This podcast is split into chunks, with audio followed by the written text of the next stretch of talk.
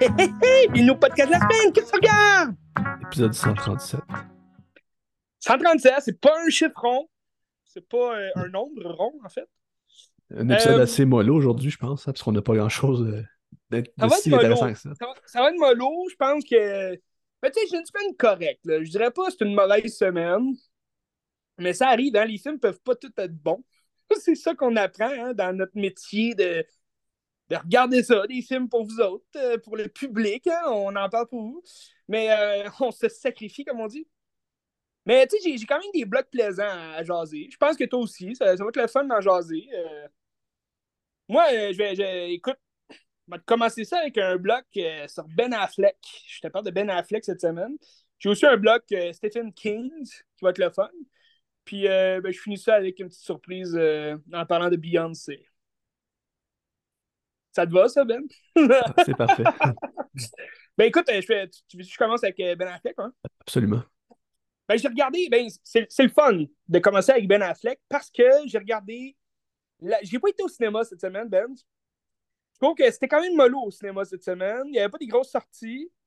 Euh, T'avais Silent Night, le nouveau film de John Woo, qui a l'air assez euh, correct. Là, tu euh, je pense que les critiques sont correctes aussi. C'est pas, euh, pas un grand film. Mais c'est ça, je me suis dit. ça a l'air d'être un film qu'on a déjà vu 100 fois. Fait que j'aime bien John Woo, là. Mais, tu mais il est rendu vieux, hein, lui. Je sais pas. Ça fait longtemps qu'il fait des films aussi. Ça fait depuis les Ben années oui. 80. là. Mais tu sais, ben c'est ça, tu sais, c'est- ses plus grands succès, c'est sûr. Moi, j'ai pas tout vu ses, gros succès, là, euh, euh, chinois. Mais, euh, mais euh, Cho Yun-fat, il joue dans beaucoup de films de lui. Dans les années, c'est ça, je pense fin 80, début 90. Moi, moi je connais plus ses films justement américains comme Face Off, on le connaît. Mission Impossible 2, c'est lui aussi. Euh, on reconnaît son style aussi, là, ces films-là.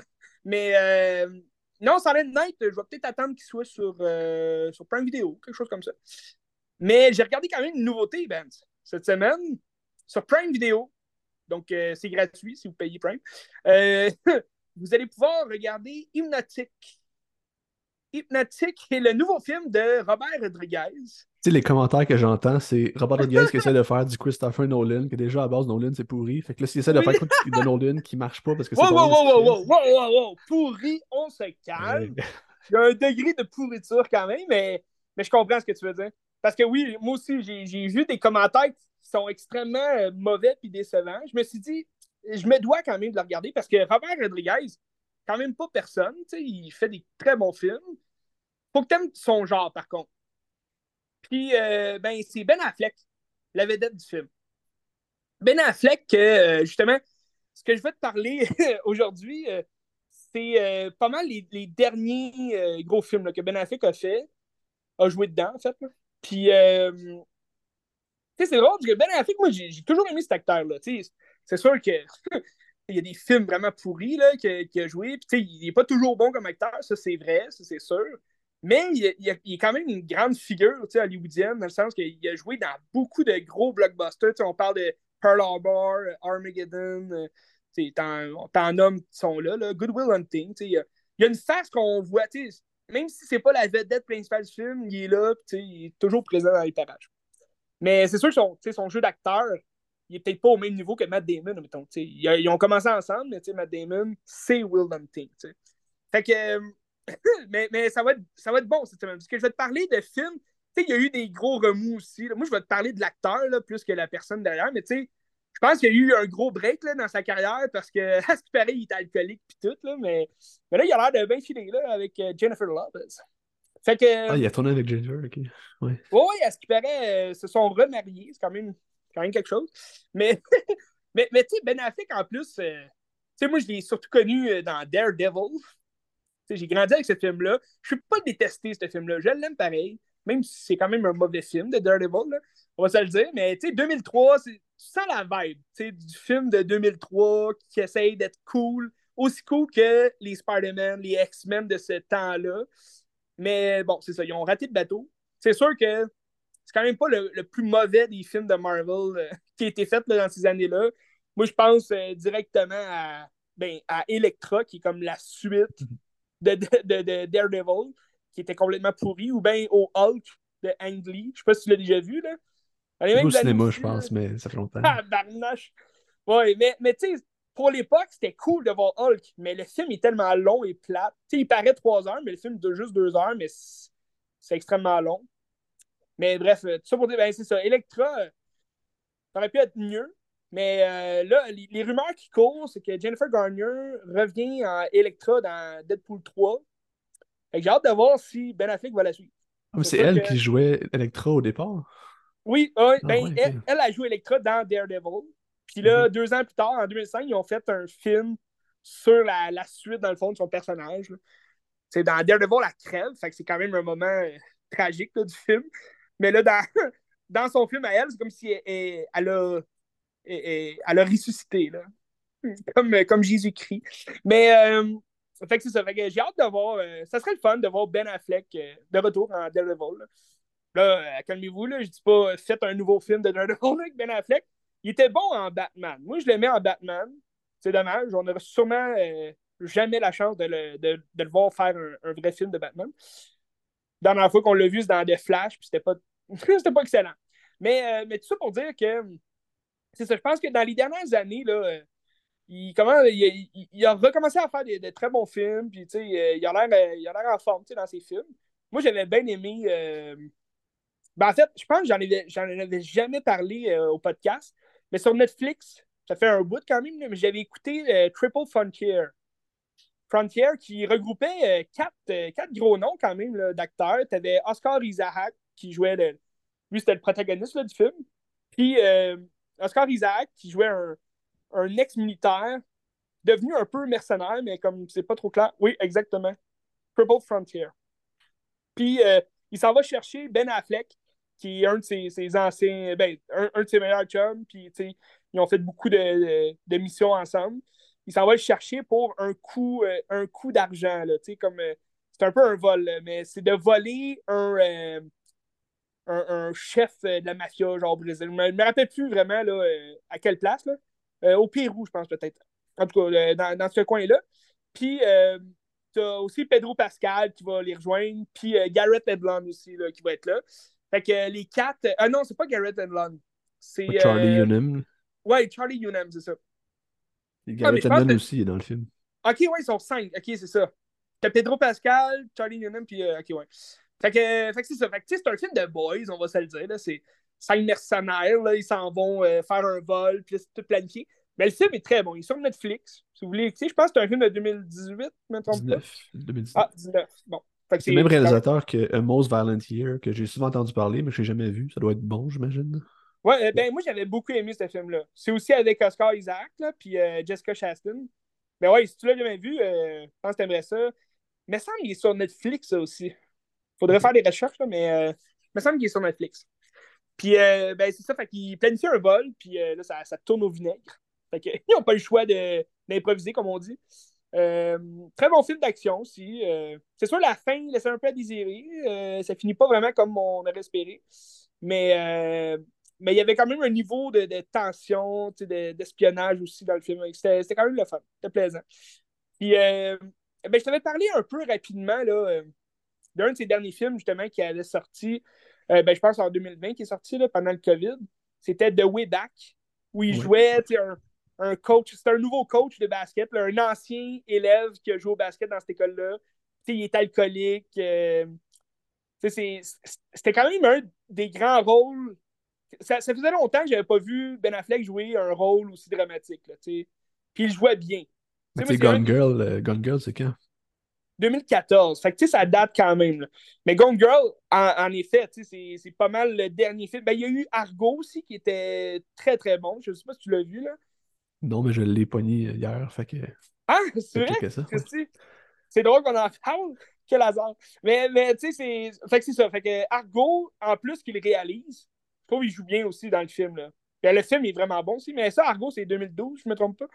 Fait que, ben, tu sais, ça date quand même de 10 ans, là, ces films-là. Tu sais, Gone Girl, ça vieillit très bien, mais ça reste que ça fait 10 ans. Là.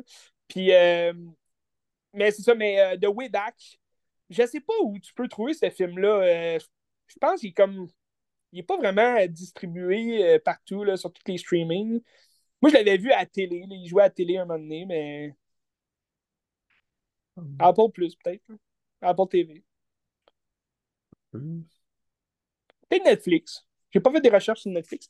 Mais bref, c'est un très bon film. Euh, Il joue à la perfection un alcoolique. Bon, peut-être que c'est parce qu'il était alcoolique à ce moment-là. peut-être. Mais euh, ça reste qu'il joue très bien. Puis, euh, euh, fait que cette semaine, en, voyant que c'était Hypnotic qui, était sorti sur Prime Video, je me suis dit, ah, je vais me faire un bloc Ben Affleck. Fait que j'ai regardé un autre film que c'est. Ça date de 2021, je me trompe pas. Fait ça, date quand même de deux ans. Mais c'est un film de George Clooney qui s'appelle The Tender Bar.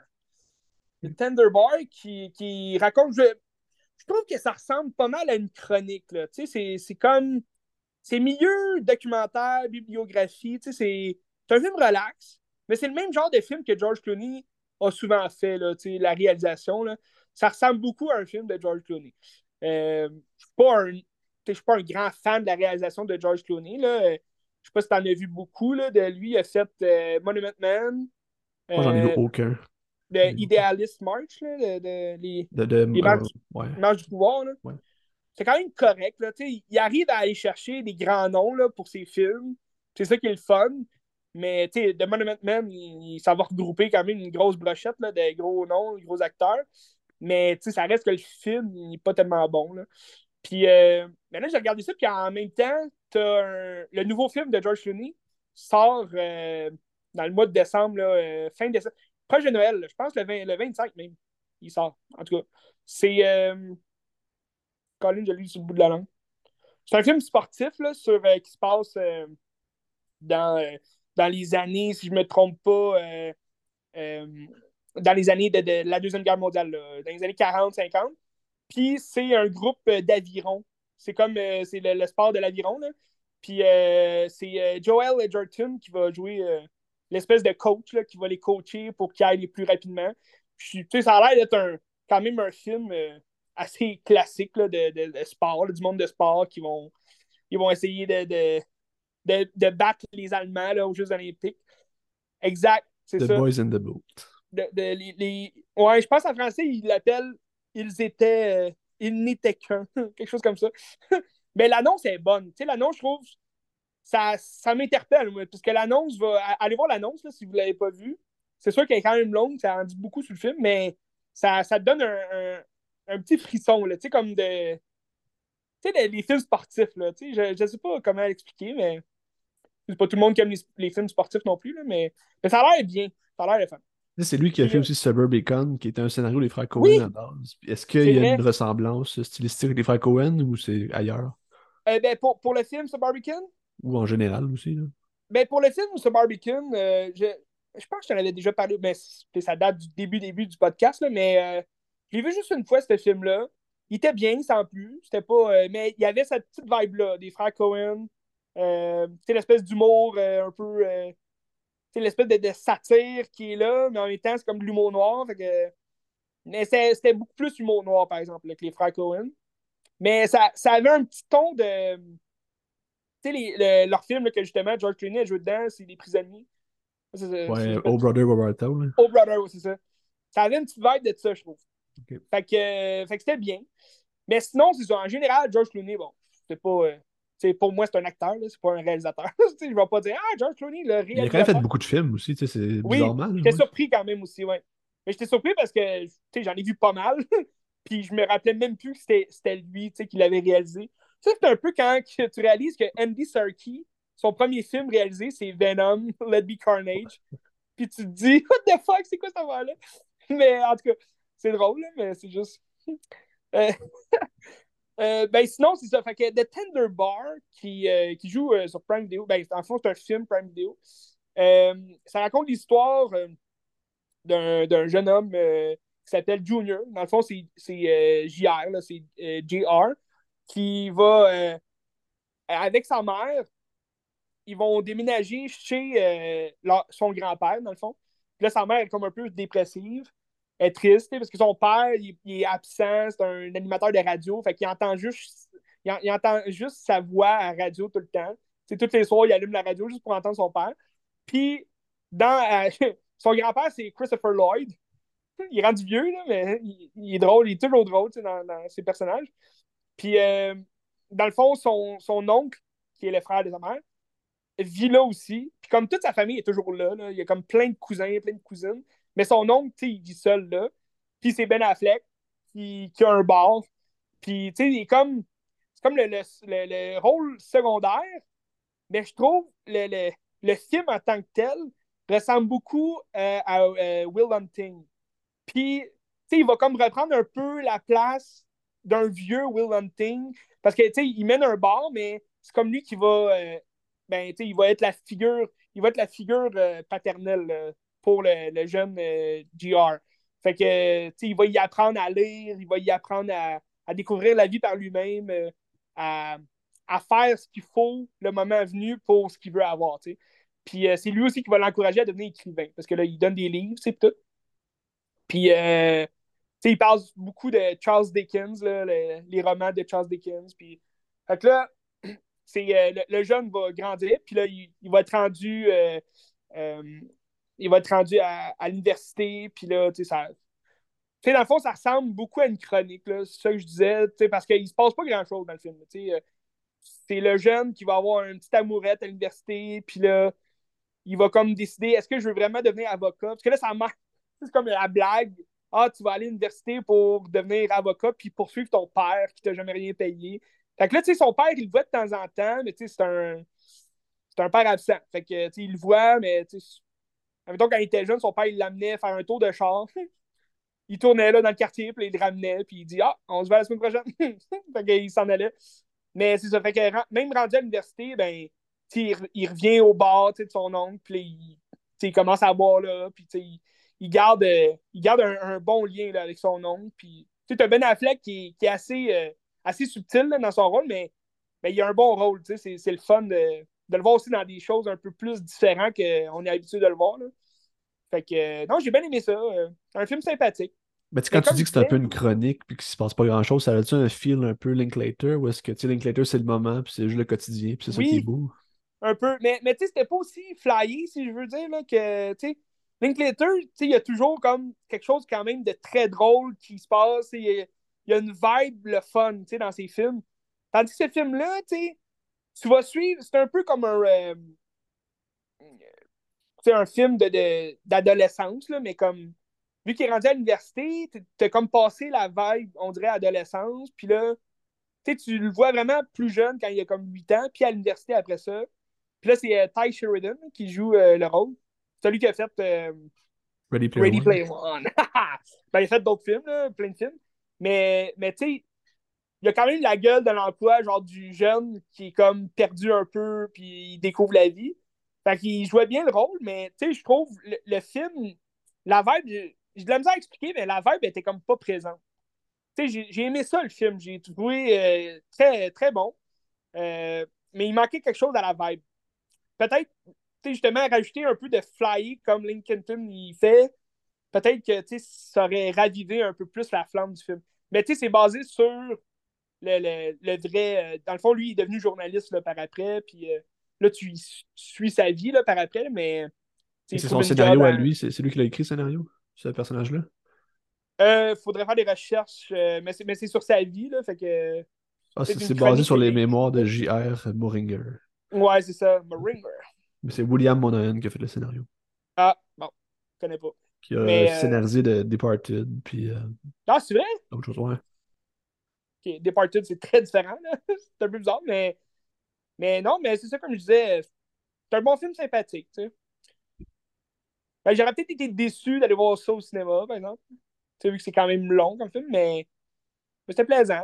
Ça me faisait un peu penser des fois aussi là, au dernier film de, de James Gray, Armageddon Time. Tu l'avais vu, hein? C'est comme la vie du jeune avec son grand-père, tout. Ça ressemblait un peu, sauf que là, c'était avec son oncle. Mais, euh, mais non, un film sympathique. J'ai hâte de voir le prochain film de George Clooney. Fait que tu, tu, tu passes déjà à Hypnotic ou tu voulais? Ouais, vas-y, vas-y. Okay. On finit le bloc de Ben Affleck ben, avec, euh, avec son dernier film qui est sorti, Hypnotic. Euh, un film de Robert Rodriguez que j'ai été quand même très intéressé à, le regarder parce que, de un, comme je te disais, Robert Rodriguez, très bon réalisateur, j'adore tous ses films. Il y a beaucoup d'amour dans ces films Rodriguez aussi. Puis c'est tout le fun à regarder parce que ça transpire l'amour. Exact. Mais là, bon, j'allais dire, j'adore tous ces films, mais plus maintenant. mais, euh, c'était pas complètement mauvais. Il y avait une belle idée derrière ça, mais c'est juste, ça avait l'air tellement, tellement hollywoodien. J'ai ressenti zéro la vibe de Rodriguez. Je ne sais pas comment l'expliquer, mais il y avait comme zéro. sais, tu regardes le Predators que fait, tu ressens quand même la vibe un peu de Rodriguez, mais même là, Predators, ça, ça, se détachait pas mal. Tu sens qu'il était quand même ficelé là, par Hollywood derrière, puis comme, hey, tu feras pas ça, tu vas faire ça de même. Tandis que là, pour Hypnotic, c'est un peu bizarre. On dirait qu'il y a eu comme le champ libre, puis essayé de quoi, je sais pas trop, mais c'est un, film très bizarre. On dirait une. Euh, je trouve que ça ressemblait genre au 13e épisode d'une série, genre. Que tu vois juste la fin, parce que le film il dure genre 1h37, puis euh, tu commences déjà dans le film, puis comme t'es es dans l'action, mais là, t'apprends qu'il y a des gens qui sont euh, hypnotisent. C'est comme des magiciens. Puis là, ils arrivent à te faire croire tout ce que tu veux par, euh, par les mots, par le toucher, par le regard. Fait que là, ça devient comme un film un peu de X-Men. il y a comme plein d'hypnotiseurs partout. Puis euh, là, t'as Ben Affleck que lui, il a vécu un traumatisme. Dans le fond, sa, sa fille s'est fait enlever plus, plus trop clair. Est-ce qu'elle est morte? Est-ce que. il a retrouvé des vêtements pleins de sang, mais là, il la recherche encore. Puis, tu sais, c'est un flic. Fait qu'il est comme un peu. Il, il est ébranlé de ça, mais il veut retrouver le coupable, tu. Euh, dans le fond, le coupable, il a été trouvé, mais il veut retrouver la fille parce qu'il est sûr qu'il est encore en vie. Puis euh, là, ça, ça, commence, il est comme chez la thérapeute. Puis là, tu vois un peu les flashbacks, mais pas grand-chose. Puis là, il, y a a il reçoit un call avec son coéquipier, ils s'en vont sur, euh, sur un cas où il y aurait eu un vol de banque dans plusieurs banques. Puis là, la, prochaine banque à être ciblée, ça serait telle banque. Fait que là, ils, attendent, puis là, ils surveillent les gens autour, puis là, ils vont voir euh, ils vont des gens suspects euh, qui vont vont comme faire des affaires que personne ferait, mais là, ils sont comme sous hypnose. Puis, tu l'apprends assez vite. C'est un film assez, assez facile de, deviner la, suite des choses. Puis euh, tu vas. Euh, là, il va tomber sur. Euh, c'est William Fishner. Je sais pas si ça dit de quoi. Là, lui aussi, là, on le voit souvent dans des films. sa face, tu vas le reconnaître. Là, il, joue dans pas mal de films. souvent des seconds rôles aussi. Mais c'est William Fishner qui, qui va comme être le marionnettiste, tu veux. C'est lui qui va hypnotiser les gens. Puis il a joué. ouais, ben c'est ça, c'est lui. Euh, écoute, je peux te nommer des films de même, mais je sais pas si tu vas rappeler. Admettons, la, la, dans les années où on le reconnaissait le plus, là, il jouait dans euh, The Dark Knight au début. C'est lui comme qui tire un des, un des gars là, qui vole avec le Joker. Ouais, okay. Tu Ouais. Là, il reçoit comme l'espèce de bombe fumée là, dans, dans, la bouche. Sinon, ben justement, on parlait d'Armageddon. Il joue dans Armageddon aussi. Fait que, tu sais, il y a des petits rôles ici et là. Ah, moi, j'avais bien aimé son rôle. Euh, c'était comme l'avocat du diable dans euh, Driving Brie avec, euh, avec Nicolas Cage. C'était vraiment. C'était pas un bon film, ce film-là, mais. J'ai trouvé son plus grand rôle qu'il joue. Ah oui, vas-y. Dans The Longest Yard. Il joue le, chef de police, me semble, c'est lui. Oui, c'est vrai. Avec Adam Sandler, le, remake. Oui, c'est vrai. Un bon film. Mais d'ailleurs, lui, j'ai regardé une série ça jouait à Addict TV, si je me rappelle bien. C'est euh, les liens qui nous unissent. C'est quand même une bonne série, là. Petite, euh, série sympathique, là. Puis il jouait comme un père qui est comme l'Alzheimer. C'était quand même un bon rôle. Mais bref, tout ça pour dire que euh, c'est lui le, méchant, dans le fond, dans le film. Puis là, il va comme. ben, c'est ça. Fait que sur la poursuite, il va rencontrer une voyante qui est jouée par nul autre que Alice Braga. Alice Braga, que je t'ai parlé la semaine passée, parce que, tu sais, tout est dans tout, Ben. Je t'ai parlé la semaine passée parce qu'elle a un petit rôle dans euh, La Cité des Dieux. Euh, la Cité de Dieu, en fait. Fait que, très bon film d'ailleurs, allez voir ça. Mais, c'est drôle, on en parlait, puis là, je la vois dans ce film-là, je suis comme, aïe aïe, c'est écœurant. Elle jouait aussi dans le, le Predators de Robert Rodriguez. Fait que c'est quand même décevant. Elle joue comme dans les deux moins bons films de Robert Rodriguez. Mais c'est ça. Fait que. mais non, je veux pas dire ça parce que Predator, c'est quand même correct. Mais ça a l'air que le nouveau Spy Kid, là, parce qu'il a sorti un nouveau Spy Kid sur. Euh, c'est lui qui l'a fait aussi Ou il est juste producteur? Ah, bonne question. Attends, je vais aller voir. Ben, je pense que c'est lui qui l'a fait aussi. Parce que, il me semble c'est une série qui chérit, là, vraiment. Il paraît que c'est pathétique, là. Ah, ah oui, il, est réalisateur. Non, il paraît que c'est ridicule. Mais ils ont comme juste fait un re... Il a juste fait un remake du 4. Dans le fond, c'est un peu bizarre. Tu sais, ça revient au même tout le temps.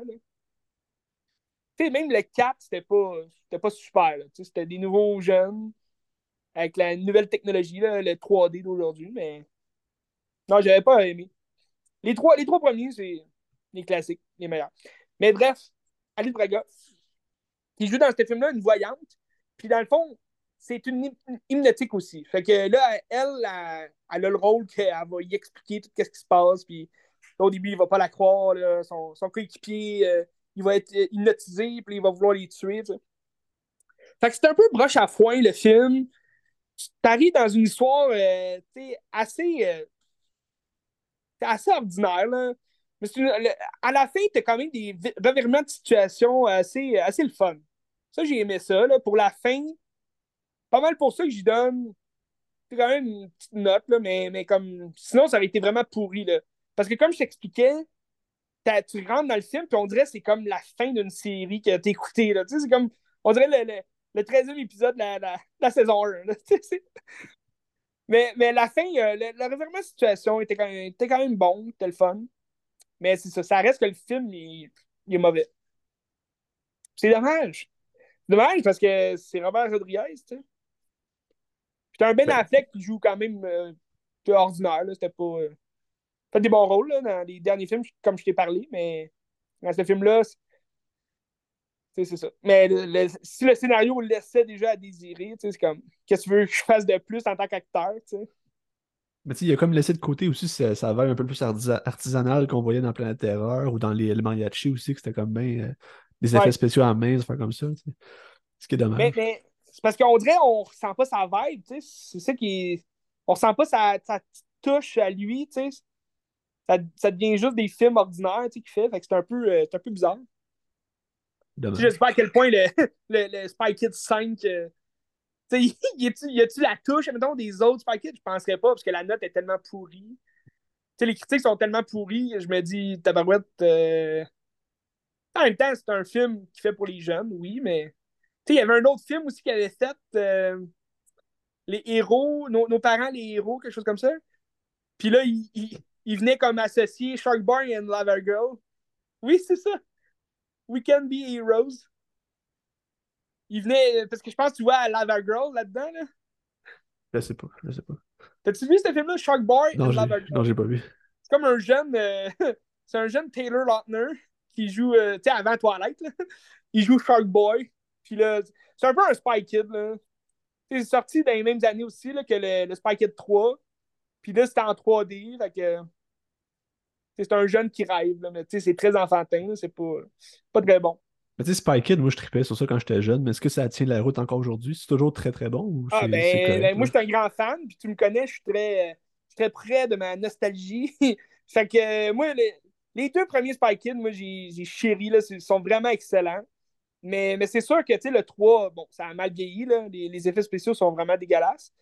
mais, euh, mais je pense que tu sais, ça s'écoute bien encore aujourd'hui. Je pense pas que toi, tu voulais dire, mettons, dans l'espèce de format, genre, comment ça a été filmé, puis... Euh... Ben, tu sais, en termes de qualité, tu sais, quand on était jeune, on n'avait pas la, notion de qualité d'un film, tandis qu'aujourd'hui, tu ah, es, plus critique par rapport au film. Est-ce que le film est aussi bon que, qu'on le pensait à l'époque, mettons? Ben, je pense, tu sais, ça fait quand même un bout, je les ai vus, là, mais, mais tu sais, je pense que les dialogues vont quand même être très enfantins, là, c'est pas... Euh, je pense que le film reste bon. Ça reste le fun. C'est des enfants espions, toujours le fun, avec les pouces, là, les pouces-pouces. Mais, euh, mais je pense que c'est peut-être que oui. C'est, en tant qu'adulte, on va peut-être s'ennuyer là, devant ces films-là. Mais tu sais, c'est comme un peu Kekas 2 qu'à l'époque, je tripais ce Kekas 2, puis là, je le réécoute aujourd'hui, puis je suis ouais, c'est vraiment pas bon. Ah, c'est vrai? C'est pourri, là. J'aime le ouais, pareil, là, mais c'est vraiment pas bon. Moi, je l'ai pas tant aimé, là. Je trouve qu'ils ont, ils ont raté une opportunité de faire quand même un très bon film puis une, une très bonne saga, là, tu sais. Mais j'aime Ouais. Jim Carrey. Qui a renié le film aussi en plus. Oui, oui, je, le- je sais pas pourquoi, hein. Il disait, j'ai détesté ce rôle-là. euh, À cause de la violence, puis c'est comme ça banalise la violence, puis tout. là. C'est pour ça qu'il Ah, a ok. qu'il a dit ça. Ouais. Bon. Mais là, il y a des rumeurs, parce que lui, il a pris comme une semi-retraite, là. Tu savais, il fait comme plus de films. Oui. Puis, euh, fait que là, premièrement, je sais pas qu'est-ce qu'ils vont faire avec son personnage euh, dans Sonic 3, mais euh, de, de, de Dr. Higgs. Mais euh, là, il y a des rumeurs comme quoi il aurait peut-être accepté de revenir dans le rôle du Grinch, un Grinch 2. C'est vrai, ça? Moi, J'avais vu qu'il reniait le Grinch. Ouais. Hein? Oui, Pourquoi que c'est le film qui a, eu le plus. De tous les films qu'il a fait, c'est lui qui a eu le plus. Ah, ben non. il me semble que j'ai vu ça. Ben, il me semble que j'ai vu ça. Je. Esti. Non, non, ce qu'il disait, je pense, parce que il me semble que j'ai vu aussi de quoi, mais c'était le. le... Il a détesté le personnage parce que le, le maquillage, ça prenait genre une journée, là, tout le maquiller, puis c'était affreux. Mais je pense pas qu'il a renié le film. En tout cas, mon film favori hein, de Noël. Fait qu'arrêtez de me crier après! Non, mais. Euh, j'ai hâte de l'écouter, en fait. Euh, c'est Noël bientôt, là. Puis, euh, mais c'est ça. Fait que pour en revenir au Robert Rodriguez, euh, c'était décevant. En bout de ligne, hypnotique, c'était décevant. Si vous voulez reconnecter avec euh, Ben Affleck, ou si vous ne connaissez pas du tout Ben Affleck, ben, je vous conseillerais plus, euh, justement, les, les, trois autres films dont je t'ai parlé. Tender Bar, c'était bon, c'était correct. Euh, sinon, Triple Frontier, c'est quand même un film plaisant à regarder là sur Netflix. Puis, parce qu'en plus, c'est rare que j'aime les films Netflix. Sais, ils en ont fait des bons, là, ça c'est inévitable, mais ce film-là, il était quand même bien. Puis, sinon, The Way Back, si vous arrivez à le trouver, euh, moi, le conseille. C'est un- aussi, c'est un film sportif euh, assez classique, là. On va pas aller euh, en dehors des zones, euh, des, des- des normes là, d'un film sportif. C'est sûr, je te dirais pas que c'est au même niveau que Miracle, qui est très très bon comme film sportif, mais ça fait la job. Euh, tu es à surveiller, à surveiller. À surveiller, Ben Affleck. Je sais pas c'est quoi, si- s'il y a un film euh, qui s'en vient prochainement. Là. euh. Comme acteur ou Ben, comme, acteur ou. Réalisateur, il me semble qu'il travaille sur un film, mais je ne pourrais pas te dire quoi. On va checker. Mais c'est sûr que Gone Girl, c'est toujours. euh, Tu sais, sur Prime Video, je t'avais parlé de Deepwater aussi. là. C'est un film qui est Euh, sorti aussi dans les années euh, 2019-2020. Puis ça, ça aussi, c'était pas, euh, c'était pas écœurant là, comme, euh, comme film. Là. Je vous, vous le conseillerais pas. Mais tu sais, Le Comptable, c'est un très bon film aussi. The Town. Je sais pas si tu as vu The Town. Ouais, ça fait longtemps, mais oui, je l'ai vu. Très bon film. Très bon film de vol.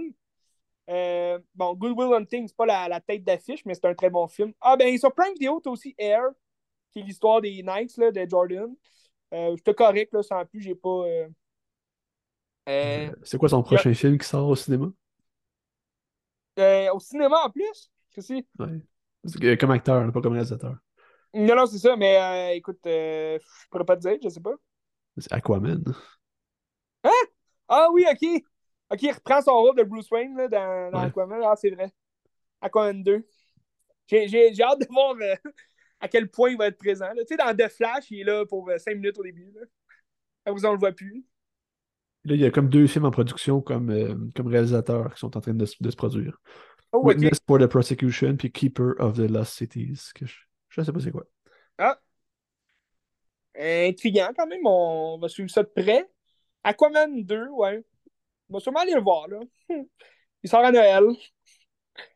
Ouais. J'ai- aucune attente hein, pour ce film-là. J'ai aucune attente. Mais euh, Black Manta a l'air vraiment cool dans le film. Je pense qu'ils l'ont bien repris, là, le personnage, euh, le vilain, en fait.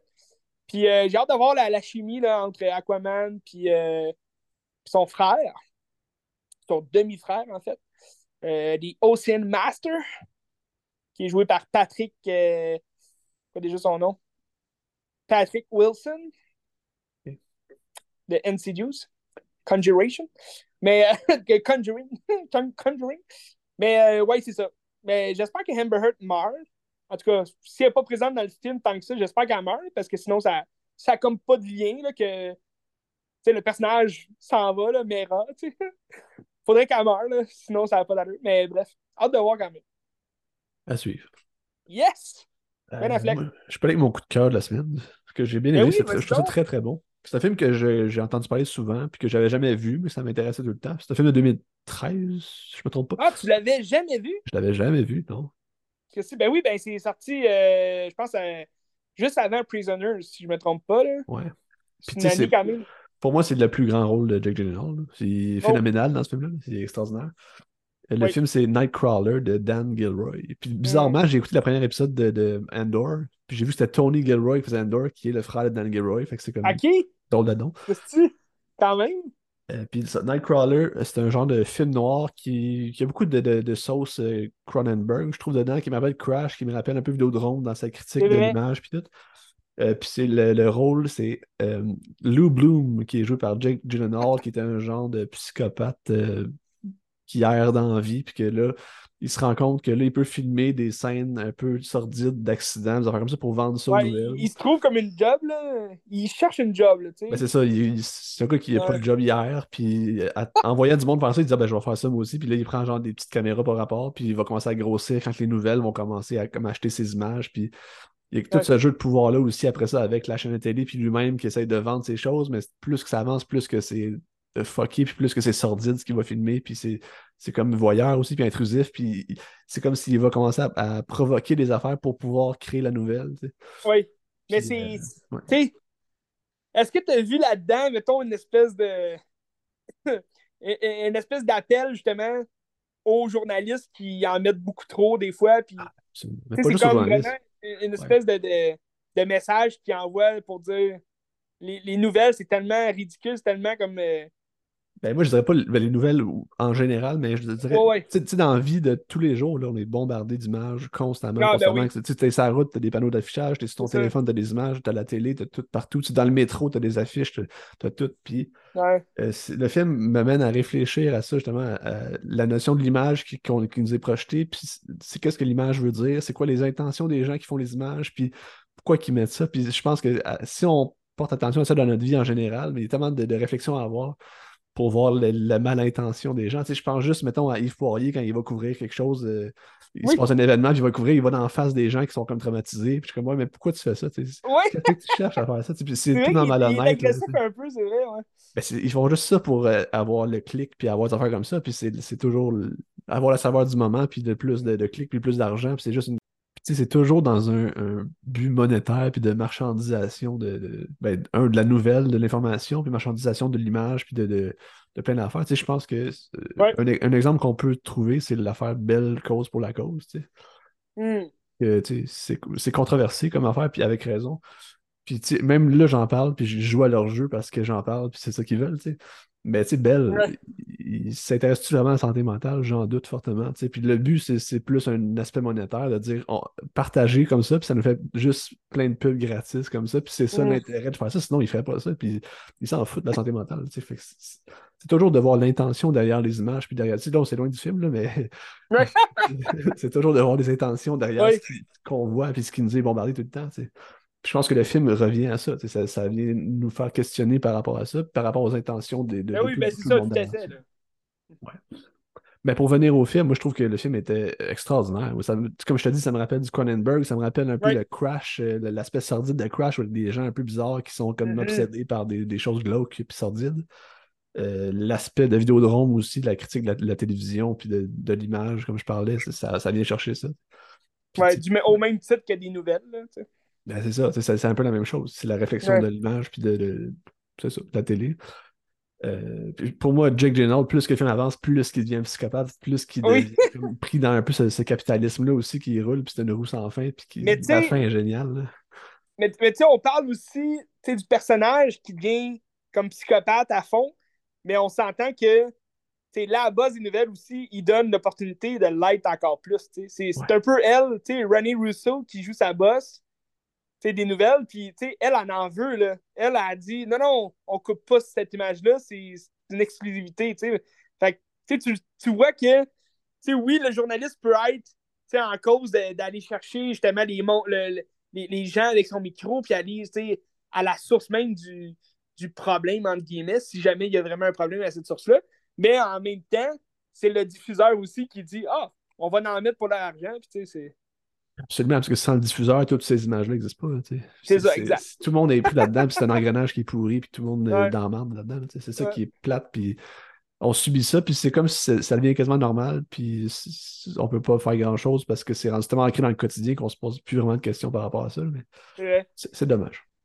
Mais, mais tu sais, en plus aussi, moi, ce que j'aimais du film, c'est que tu rentres justement dans ce milieu-là de. Euh, comment ils appellent ça déjà, les journalistes euh, C'est comme on the side, là? C'est un peu comme des Uber, là, mais genre de, de, de nouvelles. Là, des, des freelancers. Des freelancers. Exact, c'est ça. Des freelancers, les autres, ils vont vendre leurs produits. Fait que dans le fond, eux, c'est une guerre qui se font. C'est une course contre la montre. Ben, c'est lui qui va trouver la, la dans le fond, qui va filmer le premier puis qui va avoir la meilleure shot de, de, de la nouvelle. Fait que c'est un peu comme un, un sport, là, un, un sport. Comment euh, t'appelles ça, le, le euh, ceux, ceux, qui l'ont en premier, là, comment t'appelles ça? L'exclusivité, L'exclusivité, c'est ça. ouais, ouais c'est ça. Ben, c'est lui qui a le plus gros cachet, parce que c'est lui qui amène, puis c'est ça. Ben, tu sais, ok, on va dire encore ces nouvelles, puis chier ces nouvelles, mais euh, tu sais, quand Notre-Dame de Paris avait brûlé là, à, Paris, ouais. t'avais TVA qui avait fait un pause pour dire qu'il avait reporté la nouvelle avant Radio-Canada, puis il était comme fier de ça. Je suis comme, mais asti, là, ils l'ont supprimé après ça parce que ça fait pas de sens. Je suis comme, man, je que c'est Oui, oui, c'est. Il avait posté ça. Ben voyons ouais. C'est bien drôle. C'est absurde, c'est ridicule. On est fiers de tout ça. Mais oui, mais c'est ça, c'est comme mais c'est comme se réjouir de la de, des autres. Là, ben oui, tu sais, ah, on est le premier à vous offrir ça, mais ça n'a aucun rapport. Mais, mais tu sais, d'ailleurs, de toute façon, aujourd'hui, ils ne peuvent plus passer leurs nouvelles sur, euh, pour Meta. Là. fait que euh, c'est un peu le bordel, mais regarde. Mais tu sais, on dirait on, on a moins les réseaux sociaux pollués de justement les grosses nouvelles qui font jaser. Puis, euh, surtout pendant la pandémie, là, oui, on a des films qui parlaient de, de beaucoup de, de, pandémies du genre. Là, fait que ça, ça, faisait revenir un peu l'espèce de, de ce que tout le monde parlait, là, dans le sens que oh, on est cloisé chez nous. Pis tout. moi, je comprenais pas tant le besoin de faire des films qui racontaient ça encore. Puis là, en plus, ben, tu avais les nouvelles aussi qui en mettaient. Qui en mettaient ben, à un moment donné, euh, je comprends qu'il faut, faut en parler, mais on a vécu pendant deux ans euh, à l'extrême, euh, cette pandémie-là. Ouais. ouais. Ben, regarde. Nightcrawler. C'est qui déjà le réalisateur? Dan Gilroy. Dan Gilroy. Je pense que c'est son premier film, mais je ne suis pas convaincu de ce que je dis, là, mais je vais aller, je vais aller voir. Mais tu sais, euh, là, on parle négativement de tout le sujet que ça fait réfléchir, mais le film est vraiment extraordinaire. Moi, j'ai ah oui, oui, c'est très, très, très bon. bon là, ouais. là, je le revois. C'est un bout de vu, là. Nightcrawler. C'est aussi un. Euh... Pas déjà son, le, le nom euh, du Pakistanais qui joue justement son, son helper. C'est Riz Ahmed. Oui, Riz Ahmed, c'est ça. Et ça fait Riz Ahmed, c'est tellement, tellement incroyable. Ah oui. J'adorais ça. Mais, tu sais, Riz Ahmed, justement, tu sais, euh, ce film-là, il est sorti en 2014, je pense. 2013? 2013. 2014, 2014. 2014. Puis, euh, tu sais, Riz Ahmed, il n'était pas tant connu, tu sais, à cette époque-là. Puis là, tu vois, aujourd'hui, Sound of Metal, euh, ben, je pense dans la, dans la même époque où, genre, deux ans plus tard, il jouait dans The Night Off, que je t'ai parlé, là. Comme quoi, il est comme emprisonné, là, c'est un jeune. Euh, puis, euh, tu sais, Rogue One aussi. Il a, il a comme fait plein d'autres films après ce film-là. Puis, c'est vraiment un bon film à, à, le découvrir aussi, là. Parce que je le trouve hilarant, moi, dans son rôle de. Tu sais, le gars, il veut juste un job. Puis là, t'as Jack Gyllenhaal qui joue comme le, le gars vraiment comme homme d'affaires, qui dit là, là, c'est du sérieux. Puis, euh, ça fait deux semaines qu'il fait ça. Puis là, il a comme reporté juste deux grosses deux grosses cassettes, puis il se pense comme au-dessus de tout le monde. J'adore ça. Mais c'est ça, Nightcrawler, c'est le premier film de Dan Gilroy. Il a fait, euh, depuis, il a fait euh, M. Roman G. Israel avec euh, Denzel, c'est ça? Ouais, avec ah, oui, ok, ouais, le, film d'avocat, là. Ouais, puis il a fait... Euh, j'avais trouvé ça un peu plate, mais... Il a fait Velvet Buzz, Buzzsaw sur, sur Netflix, ah, avec Jake Gyllenhaal aussi. Ah, ok, ouais, ouais. Il joue un espèce de, de psychopathe encore là-dedans. ok. C'est dans le monde des arts, là. Fait que je l'ai pas vu. Mais Jake Gyllenhaal, Christy d'acteur. Ah, puis je peux poursuivre avec un autre Jake Gyllenhaal que j'ai regardé. Oui! Euh, un jeune Jake Gyllenhaal. je, sais pas si c'est son premier film. Mais d'ailleurs, moi, le film dont tu vas parler, c'est. Parce que oui, je suis au courant de tout, Ben. C'est mon euh, film préféré de Jake Gyllenhaal. Je trouve que dans ce film-là, c'est son plus grand rôle. parce que c'est aussi, ben, comme tu dis, c'est pas son premier film, mais je pense que c'est le, premier grand rôle qu'il a fait connaître. Parce que, il me semble qu'il a fait October Sky avant, si je ne me trompe pas. Le film des fusées, là, je sais pas si tu as déjà vu ça. Je pense pas. T'as comme euh, Laura Dorn, qui est euh, son, son professeur de sciences, puis là, elle, l'encourage à, à, faire un projet de fusée. C'est dans les années comme 50-60. Fait que là, il, il, fait une fusée avec son père, puis c'était écœurant comme film. Très bon film de fusée. Mais dans les mêmes années, là. Vois-tu que ben, c'est 2001. 2001. Ah, 2001, ok. 2001, ouais. ok. Ouais, October Sky, c'est avant. Ok. Mais c'était son premier rôle principal ou c'était des rôles principaux d'October Sky aussi? Euh, ben, October Sky, c'est le jeune, le, le, protagoniste là, du film. Euh, mais je pourrais pas te dire avant qu'est-ce qu'il a fait euh, de, de... Qu'est-ce qu'il a joué plus tôt, là. Parce que, tu sais, après Donnie Darko, là, ça, sa carrière a, vraiment a enclenché. Là, il, y a, eu des grands rôles comme Brokeback Mountain, est encore jeune dans ça. Puis Brokeback Mountain est sorti en 2005, fait que c'est. C'était pas longtemps après. Puis euh, euh, il, a, joué, écoute, euh, dans les mêmes années, il y avait The, Days After Tomorrow avec Dennis Quaid, un gros blockbuster. Mais tu tu regardes, tu penses à ah, c'est vrai que c'est tôt, euh, c'est tard quand même, 2001. Euh, je, pensais qu'il avait commencé plus, euh, plus tard que ça, mais tu sais, il n'est pas si vieux que ça non plus, Jake Gyllenhaal. Mais tu tu regardes le Zodiac, il est sorti en 2000, 2007, le Zodiac. Fait que c'est pas vraiment longtemps après Donnie Darko. C'est vrai que quand tu regardes 2007 puis 2001, c'est pas si longtemps, puis il y a tellement l'air jeune de Donnie Darko que par rapport à, au Zodiac, mettons. C'est juste 5 ans, 6 ans après. Là. oui, c'est ça. Puis je sais pas si tu avais déjà vu Jared. Il a fait Jared ou ça? Non, j'ai pas vu, ouais, ouais c'est vrai. Sam Mendes, ben, c'est ça? Les mêmes années que Brokeback Mountain, mais. Euh, C'est-tu Sam Mendes qui fait Jared? Euh, oui, oui, c'est Sam Mendes. D'ailleurs, je pense que c'est son premier. Euh, non, il a, il a, fait American Beauty avant. Oui. Euh, The Road of Perdition aussi. Mais euh, c'est un bon film, un bon film de guerre, là. Mais en tout cas, Donnie Darko, le film de 2001 de Richard Kelly, que je sais pas, il y avait quoi d'autre, Richard Kelly, en tout cas. C'est un film que moi j'avais vu en anglais, en son r 5, je pense. Ah, c'est vrai? Le, prof, il capotait, il nous avait fait écouter aussi Eternal Sunshine, puis c'est un gars qui aimait le cinéma, puis euh, des films un peu pétés. OK. Puis il nous a fait écouter ça en disant Vous allez rien comprendre, puis c'est correct. Puis effectivement, ben, c'est pas si dur à comprendre que ça. C'est juste une histoire qui a comme des loops temporels un peu dedans. Tu sais. Ouais. Puis c'est une affaire qui m'a gossé, justement, c'est que ça essaie tellement d'être du David Lynch, puis ça m'a gossé. Parce que c'est pas au niveau de David Lynch. Mais c'était pas mauvais, c'était bon. Le film est bon. Le, film a un statut de film culte aussi, puis c'est comme un film qui va présenter la, la, un peu l'errance, euh, la frustration d'adolescent, puis comme un peu ce mal de vivre-là. Mm-hmm. Le questionnement aussi, tu sais, le, qui je suis, tu sais, euh, où je vais. Puis ben, oui, ça, puis toute la frustration de comme toutes les autres, c'est des épais, puis ils n'ont pas raison. Puis je trouve qu'il y, a quelque chose de vraiment intéressant dans, dans, ben, dans ça, cette, un peu de, cette violence-là euh, intérieure. Tu sais. ouais. Euh, puis dans le fond, c'est Jake Gyllenhaal qui joue aux côtés de sa. C'est sa sœur qui joue ça, qui est là, me semble. C'est sa vraie sœur? Là, je viens de voir, c'est pas sa sœur. Non, non, c'est pas sa sœur, oui, c'est Jenna Malone. C'est sa sœur? Mais la ah, sœur dans le film, c'est sa vraie sœur, oui, oui. Oui, c'est vrai, c'est ça. Maggie Gyllenhaal, là, oui, oui. Non, Jenna Malone, c'est genre sa blonde, un peu. Oui, c'est ça, parce que je pensais que tu parlais de Jenna Malone, que c'était sa vraie sœur. J'étais là, mais non, il suit, tu sais, c'est quoi? Non, non, le frère et la sœur qui vont jouer. Euh, mais ce qui est bizarre, c'est ça, c'est qu'il joue le frère-sœur pour vrai, puis c'est vrai, oui. vie. Puis euh, là, ça se passe qu'un matin, euh, Donnie Darko, il reçoit comme un message d'un genre de lapin qui vient de l'au-delà, ou je sais pas trop. Puis là, il dit Viens dans le parc avec moi. Puis là, finalement, ce mouvement-là, dans le parc, l'amène à être sauvé parce qu'il y a comme un genre de turbine d'avion qui est tombé sur sa chambre de maison. Puis euh, il aurait pu mourir là. Tu sais. C'est tout ce qui se passe là. Puis à travers ça, tu as comme tout le lapin qui va le guider à faire des mauvaises actions dans, dans sa vie. il, va, il va comme. Euh, euh, flood, c'est quoi en français? Flood, c'est. Euh...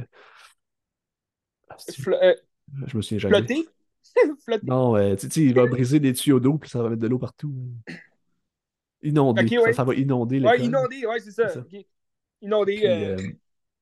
Ouais, il fait ça, ça inonde l'école, il fait du grabuge, il met des choses en feu. Ouais, mais il, devient un, petit Chris, là. C'est ça. Puis déjà que c'est un bombe probablement à base aussi, il, oui. il, est pas facile. Puis là, t'as comme ce personnage-là qui l'amène à faire des actions violentes. Puis, euh, C'est un peu ça. Il se passe pas tant de choses que ça non plus. C'est juste d'essayer de comprendre c'est qui ce, ce bonhomme-là. Ouais. T'as une vieille madame qui est un peu bizarre, qu'elle elle a écrit un film sur le, le- le voyage spatio-temporel, le retour dans Ouais. le temps, puis tout. Fait que là, Ben, il y a un gros lien avec le- justement les l'espèce de, de futur qui nous interpelle, tu sais, de, l'espèce de, de la, la, la, la pré- l'appréhension de l'avenir, là, si on veut, tu sais, de devenir qui l'on a à devenir, puis là, il, il va comme débarquer de la, de la route qui est tracée pour lui, tu avec cette espèce de... Mais c'est vrai, t'as as comme les, les, les genres de choses qui sortent du chest C'est ça. qui mènent le chemin. C'est comme si euh, avait Ouais. un déterminisme qui fait que tu tu t'en vas là parce que ben, c'est c'est un peu ça qu'on te dit, puis c'est ça que tu es Ouais. déterminé à faire aussi. Qui, qui- Moi- j'adore ce film-là, surtout parce que, tu moi, je voyais beaucoup de liens avec la matrice. Quand j'ai Ouais. regardé ce film-là, là, peut-être pas la première fois que je l'ai vu, là, mais, mais, mais tu plus je le regardais, puis plus je me disais, OK, pour vrai, ça a une belle interprétation de la matrice, dans le sens que le lapin, justement, fucké du futur, va venir dire, hey, choisis la pilule bleue, puis genre, évade-toi de, de ta ligne qui est déjà tracée, puis tu sais, tu vas mourir si tu continues là. Fait que, tu sais, dé- débarque de ta ligne, puis va chercher un autre chemin complètement. Tu sais, c'est un peu ça la matrice aussi, là. Mais, euh, mais moi, c'est surtout ça que j'ai aimé, tu sais. Ouais, c'est- ben, je suis d'accord avec toi. Mais justement, par rapport à ça, moi, je trouve que la fin qui est supposée être punchée l'est pas assez pour, euh, pour Ouais. nous laisser comme sur une grosse émotion puis faire réfléchir par rapport à cet enjeu-là. Je trouve que la fin est Mhm. pas assez forte à cause de ça. Mais tu sais, le film est bon, pareil. Moi, j'ai aimé ça. C'est c'est compétent. là. Euh, Drew Barrymore est sympathique. là. Oui, il y a Drew Barrymore, puis Patrick, euh, Patrick Swayze aussi. Oui, c'est vrai, qui joue un genre de, de gourou euh, crosseur. Ouais. Qui, est genre que c'est son dernier film, en plus. Après ça, il a pris Ah sa ouais? retraite, genre, puis ouais. Puis il est mort. Ben, tu sais, il est mort dans les années, je crois, 2007, genre, 2005. Je sais pas. Il est mort du, Il est mort il est mort du cancer. Ouais, il est mort dans les années après, je pense. On va regarder. C'était quand même drôle. Patrick Swayze. Quand même un petit rôle, en plus. C'est un peu bizarre. Mais, euh, En 2009, qui est bon. ah, 2009, OK. Date quand même. Euh, Ouais, de- tu savais qu'il y avait une suite à euh, Donnie Darko? Ben, j'ai vu qu'il y avait une suite, mais je ne savais pas Ouais. avant de voir que. ouais. Moi. C'est un- une suite. Elle est sortie en 2009, la suite. Ça a vraiment aucun. Ça s'appelle S. Darko, c'est comme sa petite sœur qui est comme plus grande, là. Ouais, là, c'est, euh. Oui, c'est ça. C'est c'est sa petite sœur qui est. euh, l'actrice, euh, je la connais pas, là. Je peux. C'est-tu la même. Je pense que c'est- même c'est la même actrice qui joue dans le film. Genre, elle a grandi, puis c'est, elle reprend son rôle, genre, de Samantha. Mais. euh, Tu sais, le film, il est complètement pourri, là. Il, il se passe rien dans le film, sauf que c'est totalement fucké. Tu t'as comme un gars, un soldat qui se retrouve à une place qui devrait pas, puis là, c'est comme un lien avec le futur aussi, mais là, tu sais, Samantha avec sa gang d'amis qui s'en va dans un motel, puis là, il- c'est comme la fin du monde qui arrive. C'est un peu bizarre. J'avais pas trop compris le film, puis euh, pardon? Mais tu sais, c'est elle qui va. Comme tu dis, c'est elle qui reprend son rôle en 2009 aussi. C'est la même actrice que la petite fille. Ah, c'est ça, hein, c'est la même actrice? Mais c'est la fille ça. qui joue Samara dans The Ring, dans le 2002, là. Ah, c'est vrai? Ouais. Christy. Ben, regarde. Mais, mais il me semble que Samara, c'est la fille qui sort de la télé, là. Oh, et Samara, c'est la petite fille euh, aux, longs cheveux noirs. Ben, il me semble qu'entre Donnie Darko, qui est sorti un an avant, puis Samara de The Ring, c'est un méchant gap de. de... Tu sais, il me semble que c'est une petite fille qui était jeune, là. Oui, ben, ben Sa- Samara est pas, euh, est pas grande, là, tu sais, c'est une petite fille aussi. Elle, elle a genre 10 ans. Ok. Et dans Donnie Darko, à quel âge? Je me rappelle plus le temps, là. Ben, elle doit peut-être ça, 9-10 ans dans ce bout-là. Ouais, 9 ans. En tout cas. Ok. Eh ben. Ben là, peut-être qu'ils ont mis des échasses aussi, là, dans le The Ring, je sais pas. Elle a eu un, un petit step euh, rapide. Mais c'est ça, la, la suite est complètement pourrie, je le conseille à personne. Moi, je l'avais moi, je l'avais trouvé au Vidéotron, genre à. Tu sais, dans les films là, qui vendaient au Super Club, le Vidéotron. Ouais. Genre, ils vendaient ça 4 piastres, là. J'avais pris ça. S. Darko. J'étais là, voyons, une suite, je, je savais même pas. Puis que finalement, c'était pourri euh, complètement. Dans, dans le film, t'as euh, James Lafferty qui joue euh, Nathan Scott dans Les Frères Scott, qui joue là-dedans. Tu sais, je l'ai jamais vu dans rien d'autre à part Les Frères Scott, puis il joue là-dedans. Puis euh, t'as aussi la fille, je connais pas vraiment son nom, mais c'est la fille de, de Step Up 2. Street. euh, Street Brianna. Evigan, c'est ça? C'est elle? Oui, je pense que c'est ça, Brianna. Ouais, Elle a elle. joué dans. Elle a joué dans un film d'horreur aussi, le Serment mortel. Oui, c'est ça, c'est elle. Ouais. Dans les mêmes années, tu sais. Mais euh, ouais, je vous le conseille pas. Je vous conseille vraiment le, le- le film original. Moi, je, je l'adore, ce film-là. Mais, Ouais. mais tu vois que tu sais, c'est un Christ d'acteur. Il peut jouer énormément de rôles, mais le meilleur rôle qu'il peut jouer, c'est des psychopathes, des espèces de gars fuckés, des bums. Je trouve qu'il y a, ça dans son regard. Dans son regard, il y a une genre de froideur aussi Oui. qui est capable d'aller chercher, que je trouve Ben, intéressant. le- l'inspecteur Lucky dans, dans Prisoners, tu sais, t'as comme cette espèce d'espèce de, de, de, de, gars psychotique, genre, mais il veut faire les, bien, bien les choses, là, mais tu sens que, il, il a le battement de l'œil vraiment rapide, puis comme, tu sens qu'il est perdu, là, dans sa tête, puis... euh, Ben, tu sais, même est dans Enemy aussi de Denis Villeneuve, il y a quand même un peu, c'est un Oui. mange-marde aussi qui est, qui est C'est froid. vrai. c'est vrai. Mais y a-tu des Non, rôles euh, qui font sortir de ce, ce, ce créneau-là ou il est souvent dans ces créneaux-là? Je pense qu'il est souvent dans ces créneaux-là. Ben, tu sais, il a fait des comédies aussi, là. Tu sais, je sais pas si t'as vu son film avec Anna Thaoué, euh, euh, L'amour et les autres drogues, là, euh, Love and Other Drugs, de Edward Zwick. Ah. C'est euh, c'est An- Anna Thaoué, euh, ben, dans le fond, ils se rencontrent, puis ils commencent une histoire d'amour, puis là, il apprend que euh, Anna Thaoué, elle a le, le, le, le syndrome de, Parkinson. Parkinson. Mais tu sais, elle est jeune pour l'avoir, mais là, tu sais, là, ça va comme dégringoler parce qu'elle va avoir des petites, euh, des petites passes où est-ce que, elle va shaker, elle va trembler. Puis là, c'est un peu, c'est une comédie romantique, là, dans le fond. euh, ça va devenir un peu un drame. Mais tu sais, Jake Gyllenhaal joue un fuckboy, là, tu sais, il, il fait juste euh, baiser avec n'importe qui. Ouais, c'est ça, c'est ça. Love and Hard Drugs. Mais tu sais, tu vas regarder, mettons, End of Watch. Il joue, euh, Ah, c'est vrai, oui. tu Ouais, l'as vu, bon. End of. Watch? Ouais, c'était bon. un, un très bon film, mais tu sais, il va jouer encore le gars fret, euh, un peu, tu sais, comme un peu dans Brothers. Je sais pas si t'as vu euh, Frère. Ça, c'est ceux qui font les, les combats d'MMA, là? Non, non, non, ça c'est Southpaw. Non, non, Ça non, aussi, non, il, va, non. il va jouer un Chris de malade. Non, c'est pas ça que je parle. C'est quoi le, le film que c'est des combats d'MMA, puis c'est un genre de tournoi, puis la fin, c'est Ah, comme deux non, frères qui doivent s'affronter. Ça, c'est Warriors. Ok. C'est guerrier, ça, avec euh, Tom Hardy, là? Ouais, ok, c'est ça. Oui, c'est ça. Très bon film, ça, si tu l'as pas vu, écoute-le. Non, ça, je te parle de mais ça fait Bro- longtemps. Brothers, c'est avec euh, Nathalie Portman puis euh, Tobey Maguire. C'est qui qui fait ça? C'est Sam Mendes aussi? Non, non, non, non, celui qui fait ça, écoute, euh, bonne question. Je vais faire des recherches. Mais, mais euh, c'est un Christy de bon film, ça. Je pense que t'en as parlé il y justement a pas si 2009. longtemps, ça, ça se peut-tu? Pardon? Tu en as parlé il y a pas si longtemps de ça, ça se peut-tu? Euh, je penserais pas, ça fait quand même un bout que j'ai vu ce film-là. Mais je sais que c'est un très bon film de, qui met en vedette Jake Gyllenhaal, Natalie Portman, puis Tobey Maguire. Dans le fond, c'est Tobey Maguire qui est à l'armée. Puis euh, c'est comme l'enfant, euh, tu sais, c'est deux frères, mais c'est comme l'enfant euh, chou- chouchou là, tu sais, de, de son père, puis toute la kit. Puis Jake Gyllenhaal joue un. tu sais, Il, est tout le temps en prison, il, fout tout le temps la merde dans sa vie. Fait que, tu sais, c'est comme les deux frères complètement différents, sauf que là, Tobey Maguire, il se fait, genre, euh, kidnapper en, Afghanistan, en Irak. Puis là, il est comme rapporté mort. Fait que là, t'as Natalie Portman qui est seule avec ses enfants. Puis là, elle a pleure, c'est comme la veuve. Là. Puis euh, là, t'as Jake Gyllenhaal qui va essayer de l'aider, mais elle, t'sais, elle l'a jamais aimé, Jake Gyllenhaal, parce que justement, c'était pas un exemple pour ses enfants et tout. Puis là, ils vont commencer une histoire d'amour. Puis finalement, le gros, ben, dans le fond, c'est pas un punch, là, mais comme l'histoire, c'est que Tobey Maguire, finalement, il, il, s'évade. Il y a, quelqu'un qui le sauve. Puis là, il retourne chez eux. Fait que c'est comme la grosse surprise, mais là, c'était comme l'histoire de, son frère qui était en train de baiser sa, sa femme. Puis là, hey, mais Tobey Maguire dans ce film-là, il était cœurant. Tu, tu l'adorerais, là. Genre, euh, Christine Malade, là. T'as sûrement déjà vu un petit. euh, euh, la petite scène, justement, là, qui fait tout le film, là, je trouve. euh, c'est une scène de fin, là, mais c'est Tobey Maguire qui pète les plombs, puis c'est un Christine Malade. En tout cas, écoutez ça. Brothers. C'est Jim Sheridan, le peut, réalisateur. Je sais pas. Jim- Ah, Jim Sheridan. Euh... Il me semble qu'il a fait. Euh... C'est lui qui a fait de In the Name of Father Oui, c'est ça. avec Daniel D. Ouais. Lewis. Ouais, hein?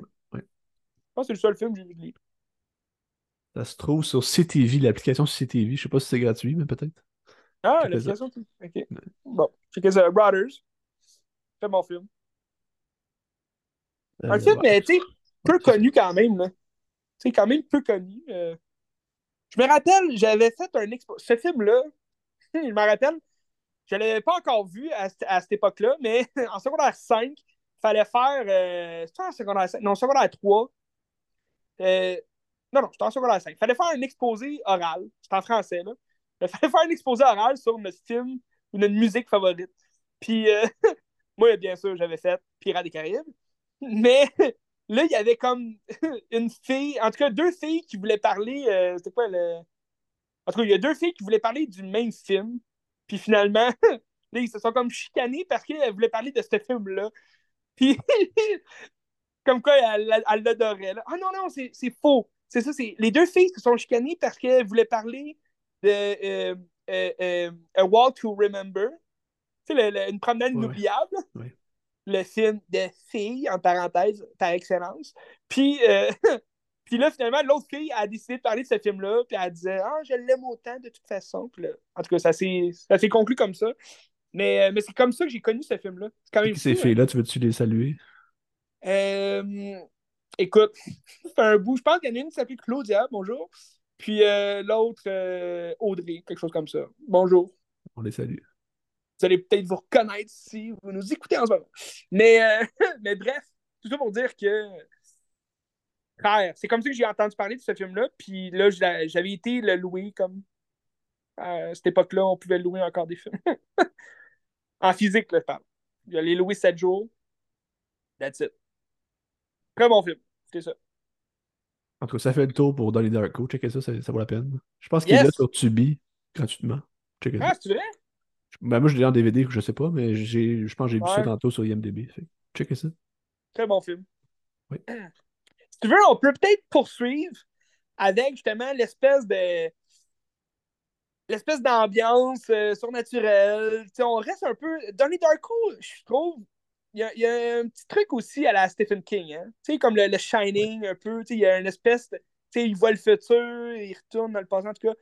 Puis, euh, fait que là, je, pourrais te parler, j'ai un petit bloc Stephen King, quand même le fun.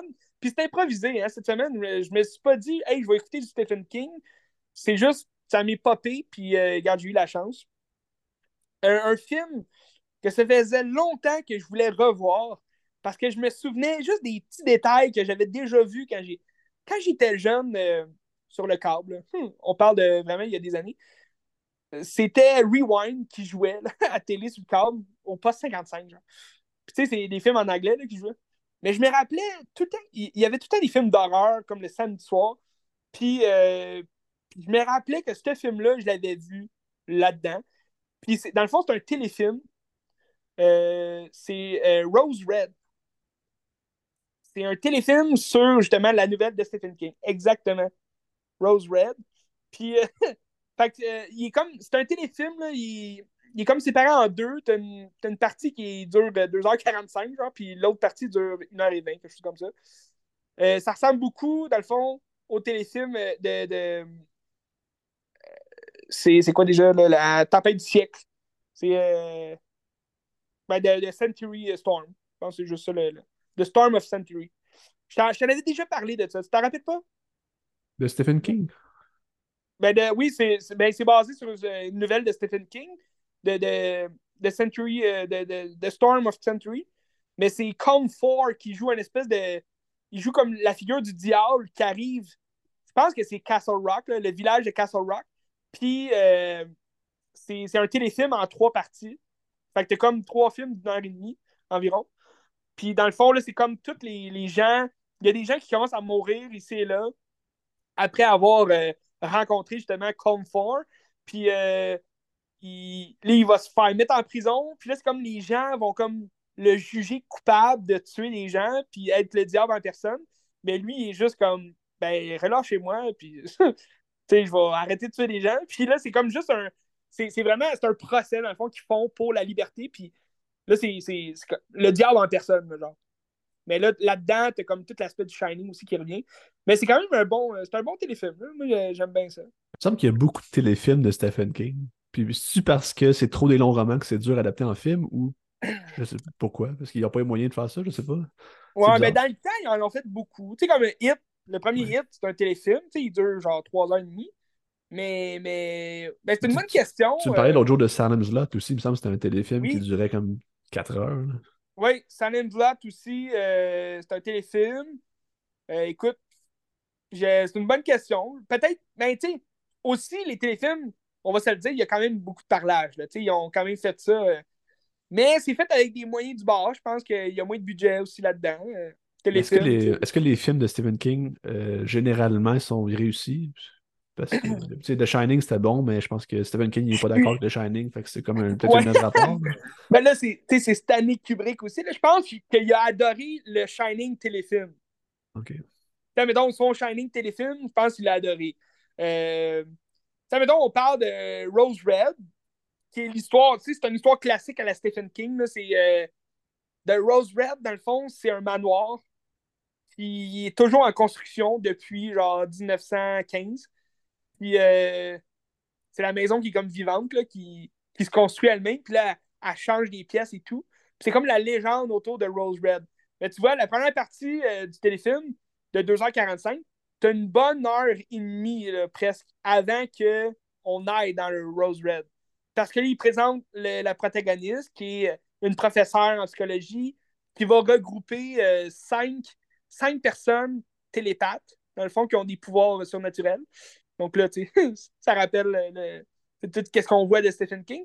Puis, euh, dans le fond, le pourquoi a, choisi comme cinq télépathes, c'est qu'eux, ils vont pouvoir ressentir justement les vibrations de la maison. Puis, euh, s'il y a vraiment des fantômes qui sont là, mais, tu sais, comme elle, dit au début, c'est une, euh, une, une, source morte. Il n'y a, y a, pas.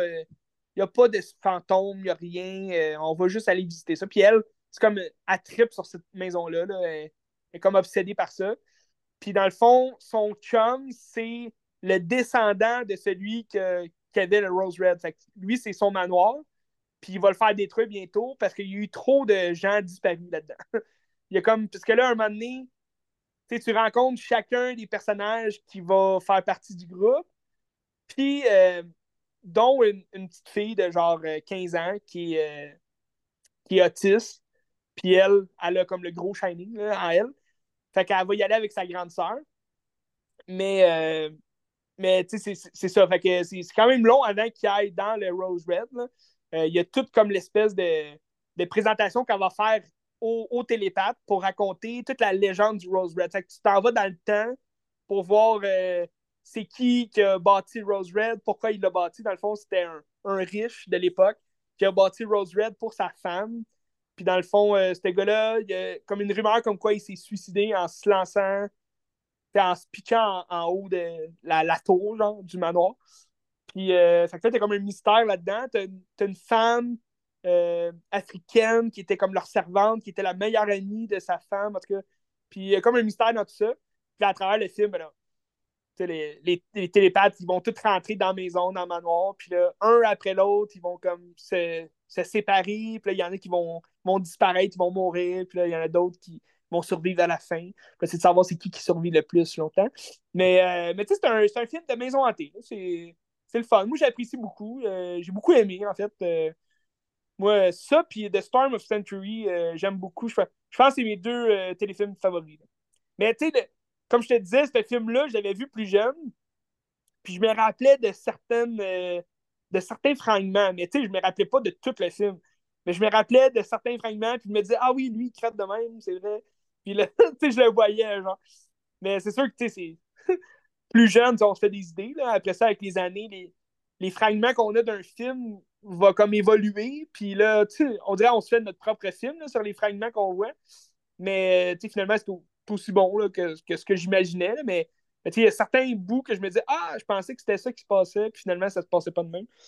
Mais, mais c'est un film le fun, euh, quand même effrayant. Euh, c'est bien filmé, je trouve, euh, parce que sont dans le manoir, puis là, à un moment donné, il n'y a plus de courant, fait que c'est des longs couloirs, puis là, ils ont juste des, des lampes de poche, puis tu sais, t'as une ambiance assez stressante, c'était quand même le fun.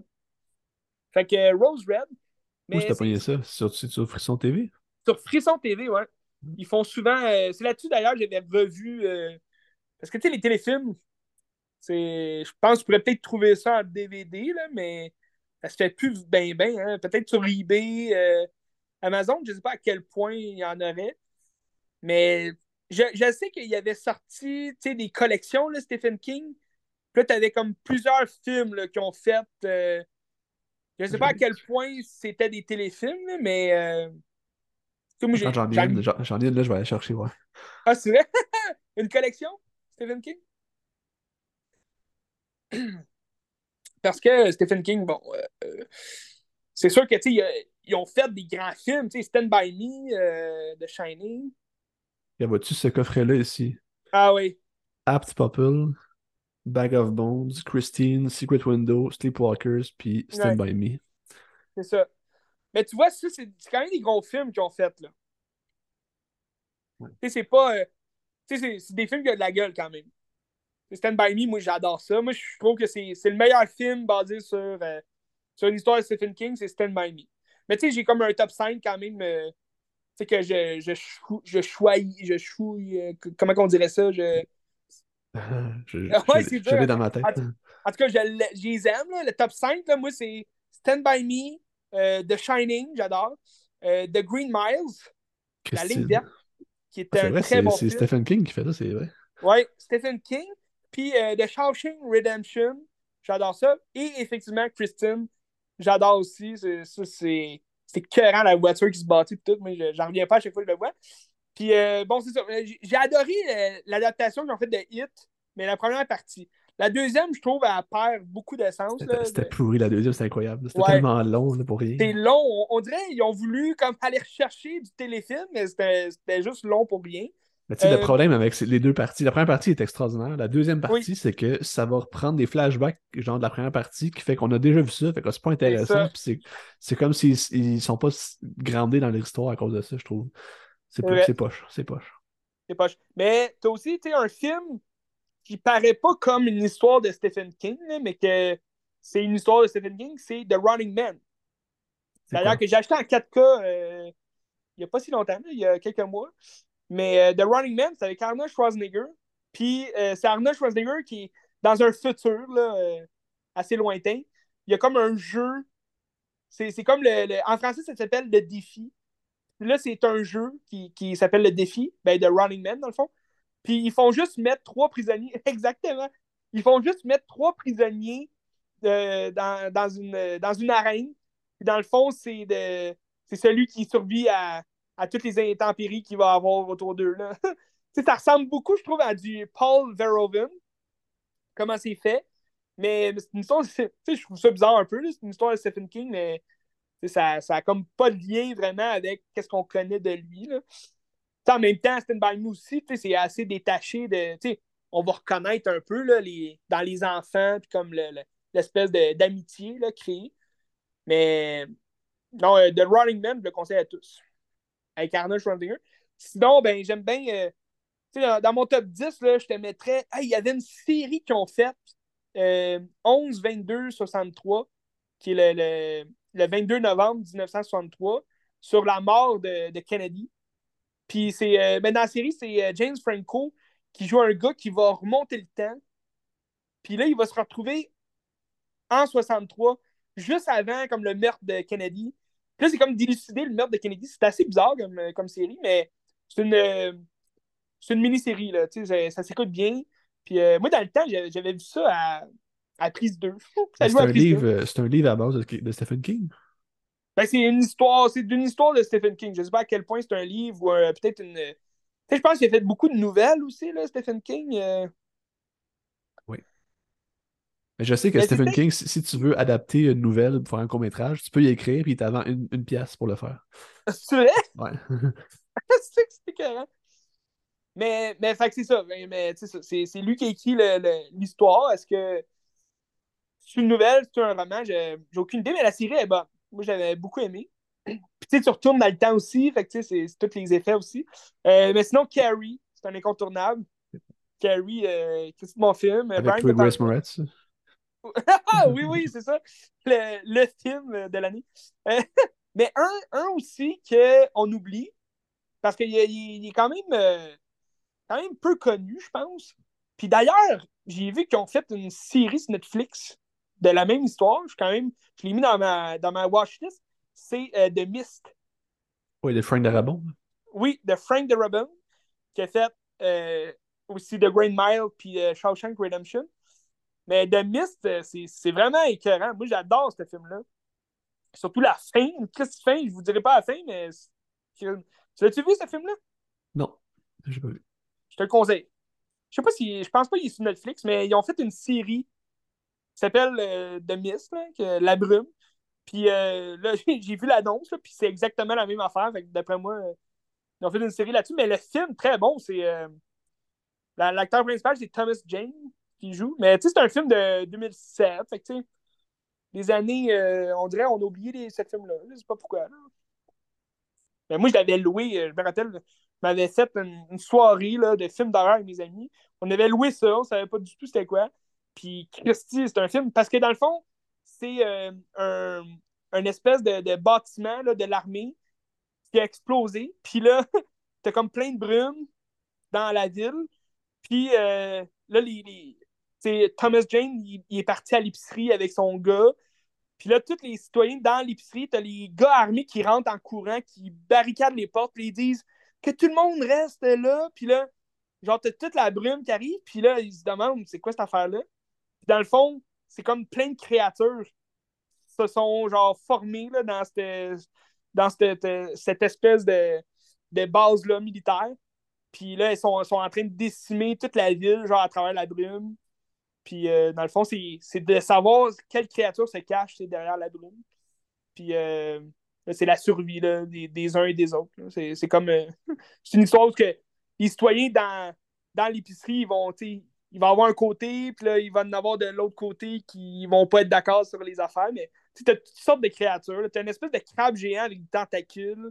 Euh, tu as, euh, des araignées euh, qui lancent des toiles acides. Ça, c'est vraiment bizarre. Puis tu as des gros, as des espèces de gros grillons là, qui rentrent un moment donné. C'est dégueulasse. Mais en tout cas, c'est vraiment un bon film.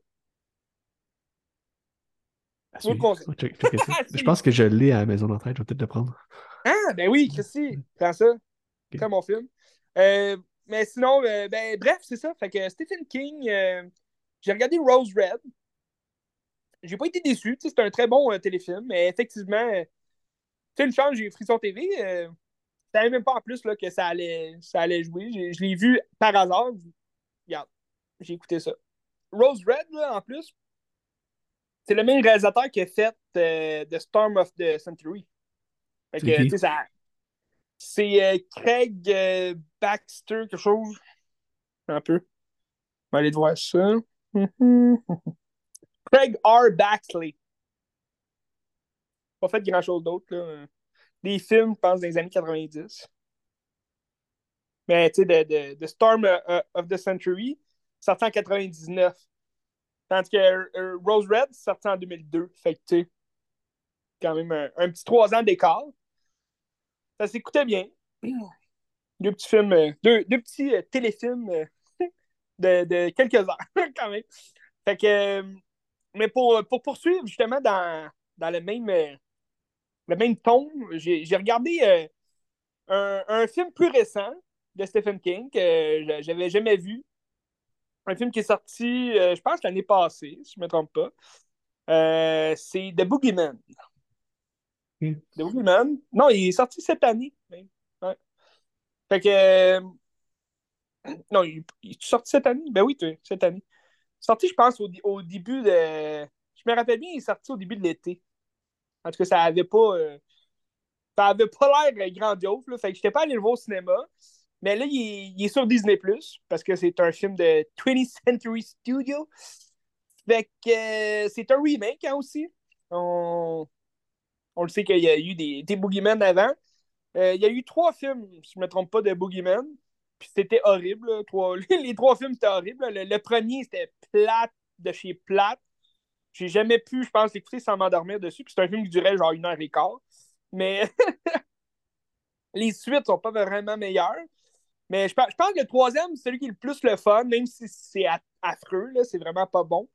Mais tu sais, c'est me semble qu'il y avait un, un, bon, euh, une bonne twist à la fin, là, comme quoi. Il me semble que c'était plaisant à regarder, mais, mais sinon, euh, c'est vraiment trois films horribles, le Boogeyman. Euh, c'est pas bon. Là, ils ont fait une nouvelle mouture qui a un peu plus de budget, ça c'est sûr. Puis, mais, tu sais, c'est un film sympathique à regarder. Dans le fond, le Boogeyman, c'est le croque-mitaine. Donc, c'est comme une légende d'un monstre, le monstre du placard. Mais ce que j'ai vraiment pas aimé là, dans ce film-là, c'est que ça explique rien tout du Boogeyman. C'est juste un monstre qui vient chercher les enfants, puis it, là. Il n'y a, aucune explication là, de c'est qui, c'est quoi, euh, que ça mange de l'hiver, tout. Tandis que dans la, le premier, dans le fond, je pense que c'était produit même par Sam Raimi, si je me souviens bien, là. le premier film là, qui est sorti comme en 2005-2006. Puis, euh, c'était vraiment nul, mais ça expliquait quand même d'où ça venait. le Boogeyman, c'était un petit gars qui avait peur de son placard quand il était jeune. Puis là, quand il grandit, il revient dans cette maison-là, puis il retrouve le Boogeyman. Mais, euh, mais c'est ça. Que dans le fond, dans la nouvelle mouture, c'est. Euh, au, début du film, tu vois une petite fille qui se fait, qui se fait tuer par le Boogeyman. le Boogeyman, euh, le, placard s'ouvre, puis là, l'espèce de monstre de la noirceur comme saute sur la tête, puis là, tu vois du sang gicler, tu comprends qui est mort. Mais, mais dans le fond, là, c'est même pas la même maison, c'est complètement une autre famille que tu vois, que tu vas apprendre à, à connaître à travers le, début du film. Puis c'est le père, dans le fond, c'est un père avec ses deux filles. Euh, une, une qui est adolescente, puis l'autre qui est un peu plus petite. Puis euh, dans le fond, lui, il est psychologue. Euh, l'acteur, c'est Chris Messina. Pas si tu le connais. Il a joué, joué dans des films, tu sais, comme Dernièrement, il a, joué dans Air, justement, que je te parlais là, avec Ben Affleck. Mais il n'y avait pas un grand rôle. dans euh, Birds of Prey.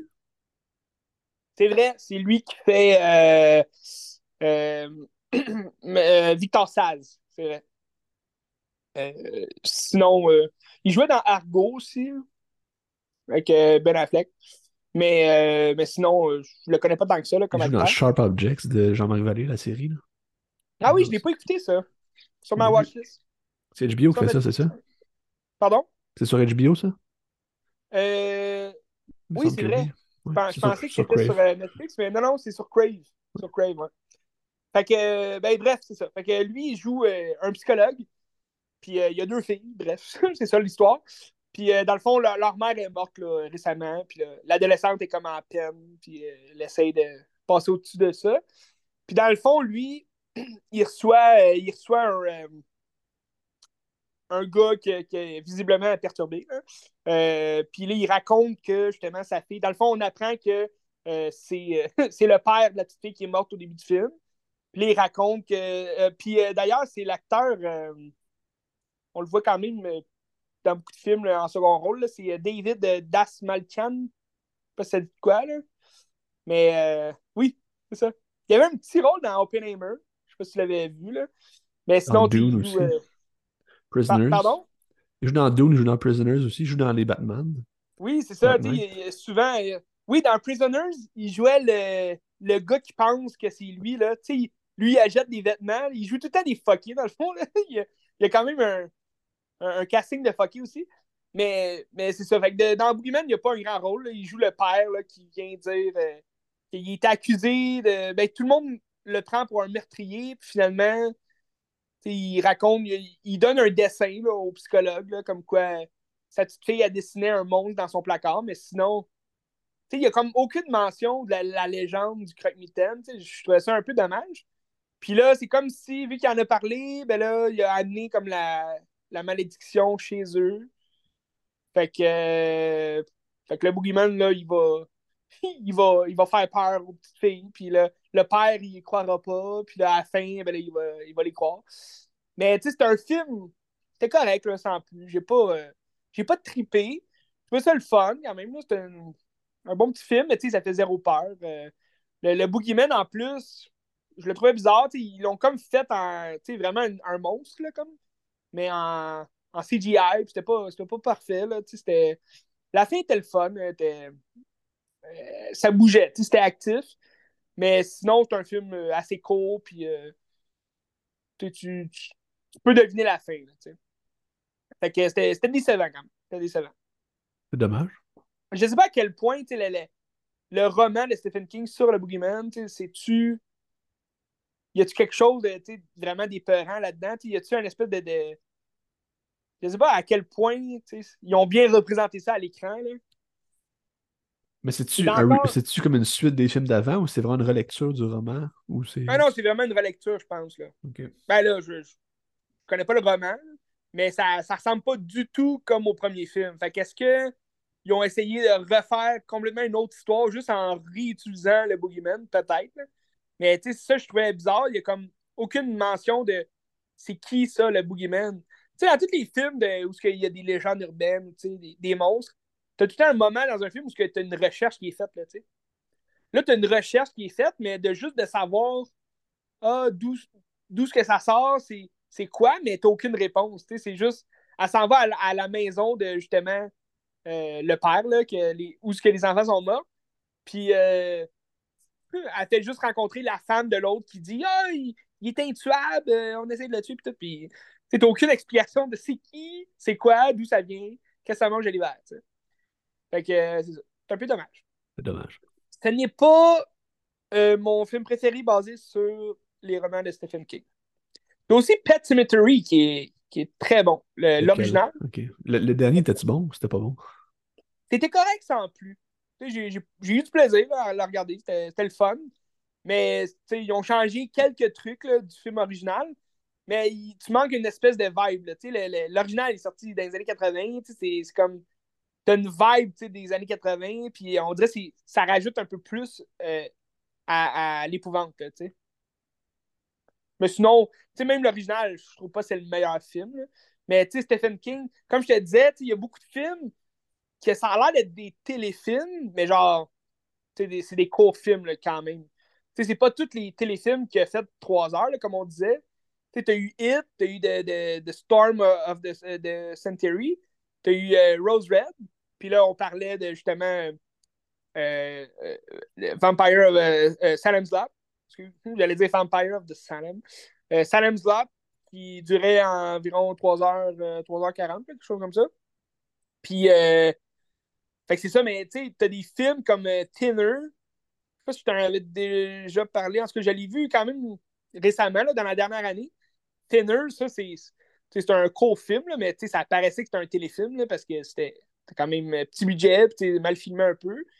Mais c'est une petite histoire aussi. Le gars, il, il reçoit une malédiction d'une gitane, puis il commence à maigrir, maigrir, maigrir, puis là, ça, ça devient affreux, là, mais, mais tu as d'autres films là, de ce genre-là. Je pense que j'ai acheté, euh, j'ai acheté la série The Stand.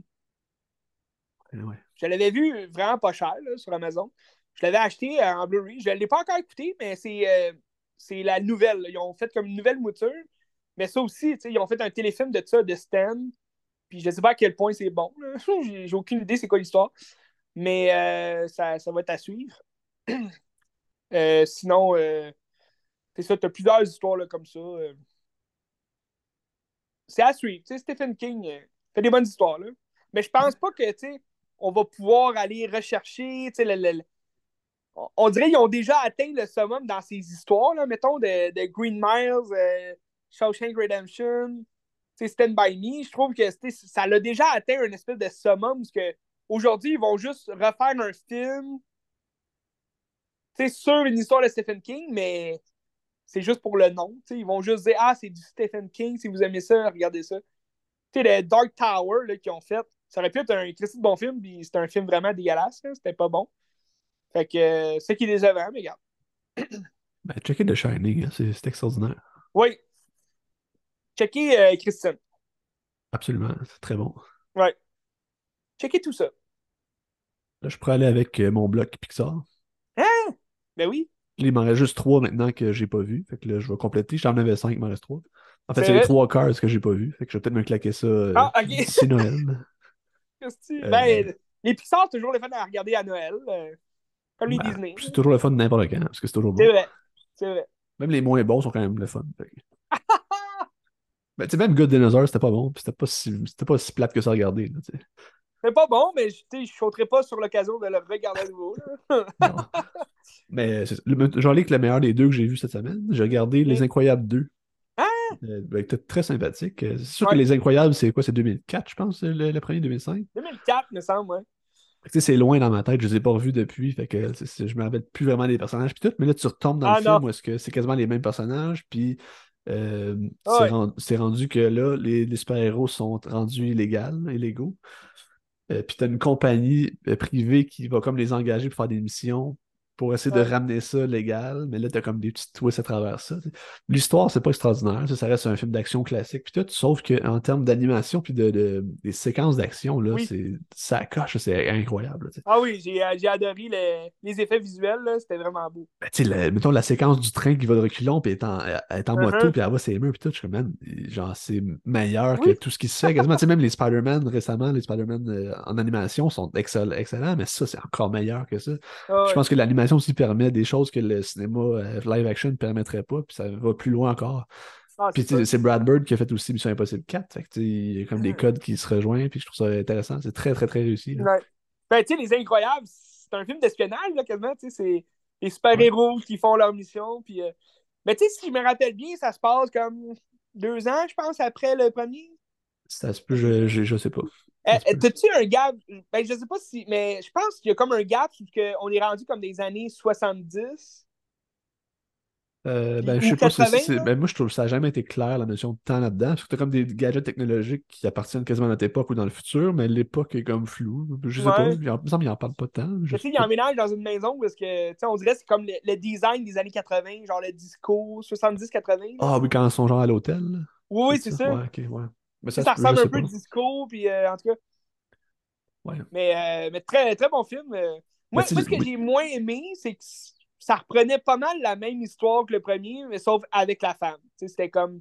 Ben, sais, un Pixar, habituellement, tout est bien imbriqué. Puis tout, je trouvais dans ce film-là, c'était pas nécessairement le cas parce que mm. toutes les séquences avec la mère qui reprend comme toutes les, les, missions, des affaires comme ça, c'était cool. Ouais. Mais pendant ce temps-là, tu as le père qui est rendu père à la maison puis qui m'arrache. Mais sauf que si toute cette affaire de père à la maison vient pas être bouclée à la fin, c'est juste c'est de même, puis l'autre a vu sa vie, mais c'est pas imbriqué ensemble, je trouve que là, ils l'ont manqué un peu. Sauf que le film, ça reste un film d'action, puis il est le fun à regarder Il est réussi. Non, c'est vrai. Moi, j'avais aimé ça parce que t'as plein d'autres super-héros aussi. Là. Tu, tu, découvres plein d'autres super-héros, puis là, ils forment une team, teammate. Mais euh, non, toujours plaisant, ça, c'est sûr. Je sais pas à quel point je pense que tu parlais d'en faire un 3, mais là, je sais pas où est-ce que ça s'en va là, avec tout ça sais, Brad Bird, euh, il a fait. Euh, c'est son dernier film, c'était ça? C'était Les Incroyables? Il a fait quelque chose de. Me semble. Je sais pas. Ben, bonne question. Euh, c'est quelle année déjà, Les Incroyables 2? 2018, je pense. 2018, ok. C'est quand même un bout, hein? Quand on va aller voir Brad Bird, qu'est-ce qu'il fait? Il me semble, me semble que je l'ai vu il n'y a pas si longtemps. Brad Bird. Les Incroyables 2, c'est 2018, ouais. Ok, 2018. Ah oui, il aurait fait Ratatouille aussi, c'était écœurant, ça. Ah, mais effectivement, c'est son dernier film. Hein? Ben, tu vois, il, y a comme un, un musical sans titre. Ah, ok, intéressant. Euh, de Pixar ou de pas Pixar Reagan? Euh, il n'y a, rien, y a aucune, aucun détail. Euh, Sony Picture. Fait que c'est pas. Euh, ah, ok. Mais c'est le fun comment il va jouer dans Pixar puis qu'il va jouer dans d'autres choses. Tu sais, il a fait Tomorrowland que j'ai pas vu, mais en tout cas, il a fait ça. Mission Impossible. Tomorrowland, c'était correct. Mais The Iron Giant, c'est ah, oui, ouais, ouais. Ça, mais tu sais, même tu, tu, reconnais un peu l'espèce de format qu'il va reprendre dans Les Incroyables, l'espèce de nostalgie de l'époque, puis de la guerre. Oui. c'est vraiment bon. Les Incroyables 2. Ensuite, j'ai regardé un autre Pixar qui s'appelle Monsters University, qui est un préquel à Monsters Inc. Oui. Euh, qui est fait par un cinéaste euh, un peu random de Pixar. Que, C'est hein? comme dans la nouvelle garde, c'est plus les, les, grands, genre euh, Stanton, Doctor, puis Lasseter, puis Unquitch. Euh, je vais aller voir son nom par respect pour cette personne-là. Mais... Mike Wazowski! ben, c'est intéressant parce que ça, tu, des personnages que tu connais déjà, puis ça vient comme à leur jeunesse, puis comment ils sont devenus qui ils sont aussi. Exact. Sauf que le scénario est très très basique. Puis c'est l'histoire, dans le fond, c'est Mike Wazowski, quand il était jeune, il était allé à Monsters University, mais Mike Wazowski, c'était genre une petite bébite qu'il fait peur à personne. Puis tout le monde lui dit Tu fais peur à personne, tu pourras jamais. Puis lui, il est comme vraiment studieux, puis tous les codes de, de, faire peur, il étudie ça. Puis, tout, puis là, il est comme la, meilleure personne théorique, sauf que quand il arrive en pratique, mais il, il est pas bon parce qu'il fait pas peur. Puis t'as comme juste l'autre euh, Sullivan qui, qui, a ça en lui, sauf que c'est un pur imbécile qui, qui nage sur ses lauriers puis il fait pas d'effort rien. Puis là, c'est comme le clash entre les deux, puis là, Mike Wazowski l'haït parce que justement, il fait pas d'effort puis il est juste bon de même. Mais là, eux autres, ils se, ils sont mettre dehors de l'école. mais il y a un concours, c'est genre les Olympiades de, de, de, ceux qui font peur. Puis là, ils ont dit, regarde, si on gagne le concours, on va revenir à l'école, puis on a le droit, tu sais. Mais là, toute leur équipe, c'est tout genre des nerds, puis des, des pas bons, des, des, des gens... Ouais, ils sont un team. Mais moi, j'adore sais, Ouais. c'est sûr que, tu sais, pour un Pixar, tu sais, c'est- faible là, comme scénario, comme tu dis, mais, mais je, je trouve juste ça campant, genre les voir, là, tu sais, de faire les défis, puis comme. Euh, on s'entend, c'est pas mon meilleur film de Pixar, là, mais moi, c'est parce que Monster Inc., le premier, c'est un bon film que, j'ai grandi avec ça, puis c'est. Ça m'est resté euh, collé en mémoire. Mais c'est encore un bon Pixar aussi, le premier, c'est excellent. Ah, là. ben oui, ben oui, c'est excellent. Puis, tu sais, là, quand ils ont sorti ça, j'avais vraiment hâte de voir ça. Puis, tu sais, j'ai- pas été déçu. Mais c'est ça, comme tu dis, ça reste une histoire assez basique, là, tu sais. On, croirait même mais, que c'était. Euh, euh, Ah, c'est quoi déjà le film? La, la guerre des nerds, quelque chose comme ça, là? Ouais, la revanche des nerds, la revanche des La nerds. revanche, oui, c'est ça, The Revenge euh, Ben, c'est dans le même code un peu, là, si t'as bien Oui. ça. C'est ça, c'était le fun. Euh, ben, c'est ça, gars, c'est Dan, Dan Scanlon qui a fait le film. Puis quel autre film Et- Pixar qui a fait? non? Onward. Onward, qui était pas très bon. Ah, Onward, ok, ouais. Ouais, non, lui aussi, euh, c'est ça. Fait que c'est ça. Onward, euh, c'était assez basique, ça aussi, tu sais. une amitié, là, entre deux moi, frères. j'ai vraiment pas aimé ça. Onward, je trouve ça plate à chier. là. Ouais. En tout cas, euh, Monsters University, qui, qui est pas un must, mais tu sais, je pense que ça reste un Pixar euh, dans le, Ben, les, les bas, les bas fonds de, Pixar, mais c'est pas si mal pareil. là. Ça, ça s'écoute bien, puis c'est plaisant. Un bon film. Si, euh, si vous avez Disney Plus en plus, c'est gratuit. Ouais, ils sont tous là. Allez voir ça. Fait que là, il me reste juste les trois quarts à regarder. Fait que Ben, après ça, je ferai euh, mon top au total. Ah, ça va être écœurant. Euh, yes, je peux aller avec mon dernier film, euh, qui, est un peu une mention. Ben, c'est drôle parce que j'écoutais déjà ce film-là. Euh, j'ai écouté en deux parties parce que j'ai pas pu l'écouter en une partie. Là. Il a fallu que je l'arrête. Puis quand j'ai recommencé, quand je l'ai fini, dans le fond, j'ai vu qu'il y avait un film de, de Beyoncé qui sortait. À, à ben, je sais pas, c'est sûrement prévu déjà, là, mais c'est un peu bizarre. là. Il, y a, il y a Taylor Swift qui a sorti un espèce de gros. euh, c'est quoi? C'est un, pas un documentaire, mais je pense que c'est comme ça tourne. Un film sur sa tournée, ouais. Je sais pas si c'est le spectacle ou c'est genre Ouais. les, coulisses ou les deux, je sais pas trop. Là, mais... Mais là, tu as Beyoncé, que c'est Renaissance, là, je pense, euh, le titre. Puis là, c'est aussi sur sa tournée qui est comme filmée. Mais tu sais, je- je- c'est juste, je me dis, OK, c'est peut-être bon là, pour ceux qui adorent les chanteuses. C'est bien correct, là. Mais à quel point on est rendu bas, genre, dans les cinémas pour mettre des films de ce genre-là, tu sais, en, en- dans des grandes salles, tu sais, c'est pas. Ah, mais il est numéro au box-office hein, en ce moment. Mais oui, mais là, tu sais, c'est- pas comme, mettons, euh, un opéra là, que tu fais jouer à maison. Chaque lundi soir à 8 h, il y a un, il y a un film d'opéra. Tu sais, ça, c'est correct. Mais là, tu te dis, OK, c'est un, c'est un documentaire tu sais, sur sa tournée. Mettez ça sur Prime Video, tu sais. À quel point, tu sais, les gens sont prêts à payer pour aller voir ça sur le grand écran, je sais pas, là.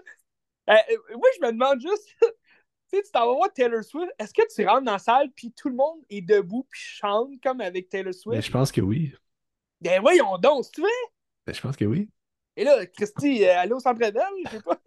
Mais en même temps, ça, tu sais, il ferait une tournée là, de Blink 182. on, on irait au cinéma pour voir ça. Non, non, je dirais pas, certainement Non, pas. non plus. J'aime ça, Blink, là, mais pas à ce point-là. là. Tout le monde chante, tu sais, du Blink 182 au cinéma. Non, non, mais ben, tu, tu penses que tout le monde est debout puis tout le monde chante? Ben, il me semble, de ce que j'ai entendu, oui. Ah, ben ouais, c'est une belle expérience quand même. Ben, C'est comme un spectacle, dans le fond, tu vas voir, c'est correct. Là. Oh, ouais, c'est un spectacle, mais. mais c'est juste, je me dis, Colin, tu sais, t'as des films qui sortent dans un seul cinéma au Québec. Tu sais, Dream Scenario, là, il est sorti une place à Montréal.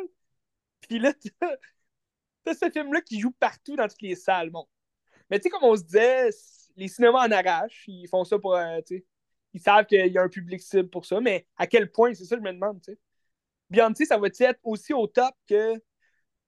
Je sais pas. Mais tu sais, tu t'en vas sur Letterboxd, puis il y a quand même une pro- proche d'une note parfaite, là, tu sais, 4.4, là, je Ah oui, pense. oui. Mais je pense qu'il y a Quand même 100% sur Rotten Tomatoes. Quelque chose. Euh, je, fait que je, je sais pas à quel point de, de quoi ça parle là. Beyoncé, je la connais pas tant. Mais, euh, mais je sais qu'elle a joué dans plusieurs films, quand même. Beyoncé. Est-ce que tu peux me nommer un des films qu'elle a fait? Je Ah, que oui, tu Powers m'en as 3, dit je pense. Oui! Oui, elle jouait euh, Sexy Cléopâtre, quelque chose comme ça. mais, euh, mais, mais tu sais, oui, c'est- tu sais, Austin Powers 3 en plus, il est sorti en quoi, 2002? Ah ouais, aussi longtemps que ça, c'est malin. Ouais! Ouais, c'est, c'est- ça fait un bout, là. Ça Moi, vu au cinéma, j'étais bien jeune. Ben écoute, mais, mais c'était bon. Moi, c'est Austin Powers in the Gold Member. Mais oui, Beyoncé, euh, c'est ça. Fait que 2002. Je pense que c'était son premier film qu'elle jouait dedans. Je pense que c'était plus aussi une blague, là, et on va mettre Beyoncé. Mais, mais elle jouait bien. Puis tu vois, dans les années après, elle, a joué un rôle dans The Pink Panther qu'on fait en 2006 avec euh, Steve Martin. Moi, j'adore Pink Panther. C'est vraiment, tu sais, c'est un film vraiment stupide, là. C'est pas, pas bon comme film, mais je suis crampé à chaque fois que je vois Steve Martin jouer l'agent, le détective Clouseau. C'est vraiment écœurant comme film. T'as Jean Renault aussi là-dedans. T'as des gros noms. Tu sais, t'as Kevin Klein qui joue le chef de la police, en tout cas. Euh, ils ont fait un 2 aussi, mais Beyoncé est juste dans le premier. D'ailleurs, euh, le premier, au début, t'as Jason Statham qui joue comme un. C'est comme lui qui a une équipe de, de soccer, puis il se fait tuer. C'est comme lui l'espèce que l'espèce de, mystère qu'il faut qu'il résolve, parce que c'est lui qui, détenait la, la panthère rose, qui est un diamant. Fait que. Euh, bref, Beyoncé. En 2006, elle a fait un autre film. C'est-tu en 2006? C'est avec Idris Elba. C'est avant qu'Idris Elba devienne comme un peu plus, euh, famous, là.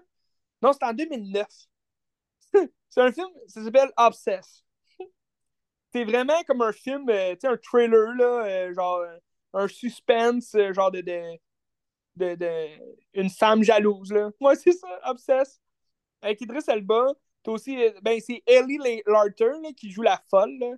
Elle, elle va commencer comme à être obsédée par Idris Elba.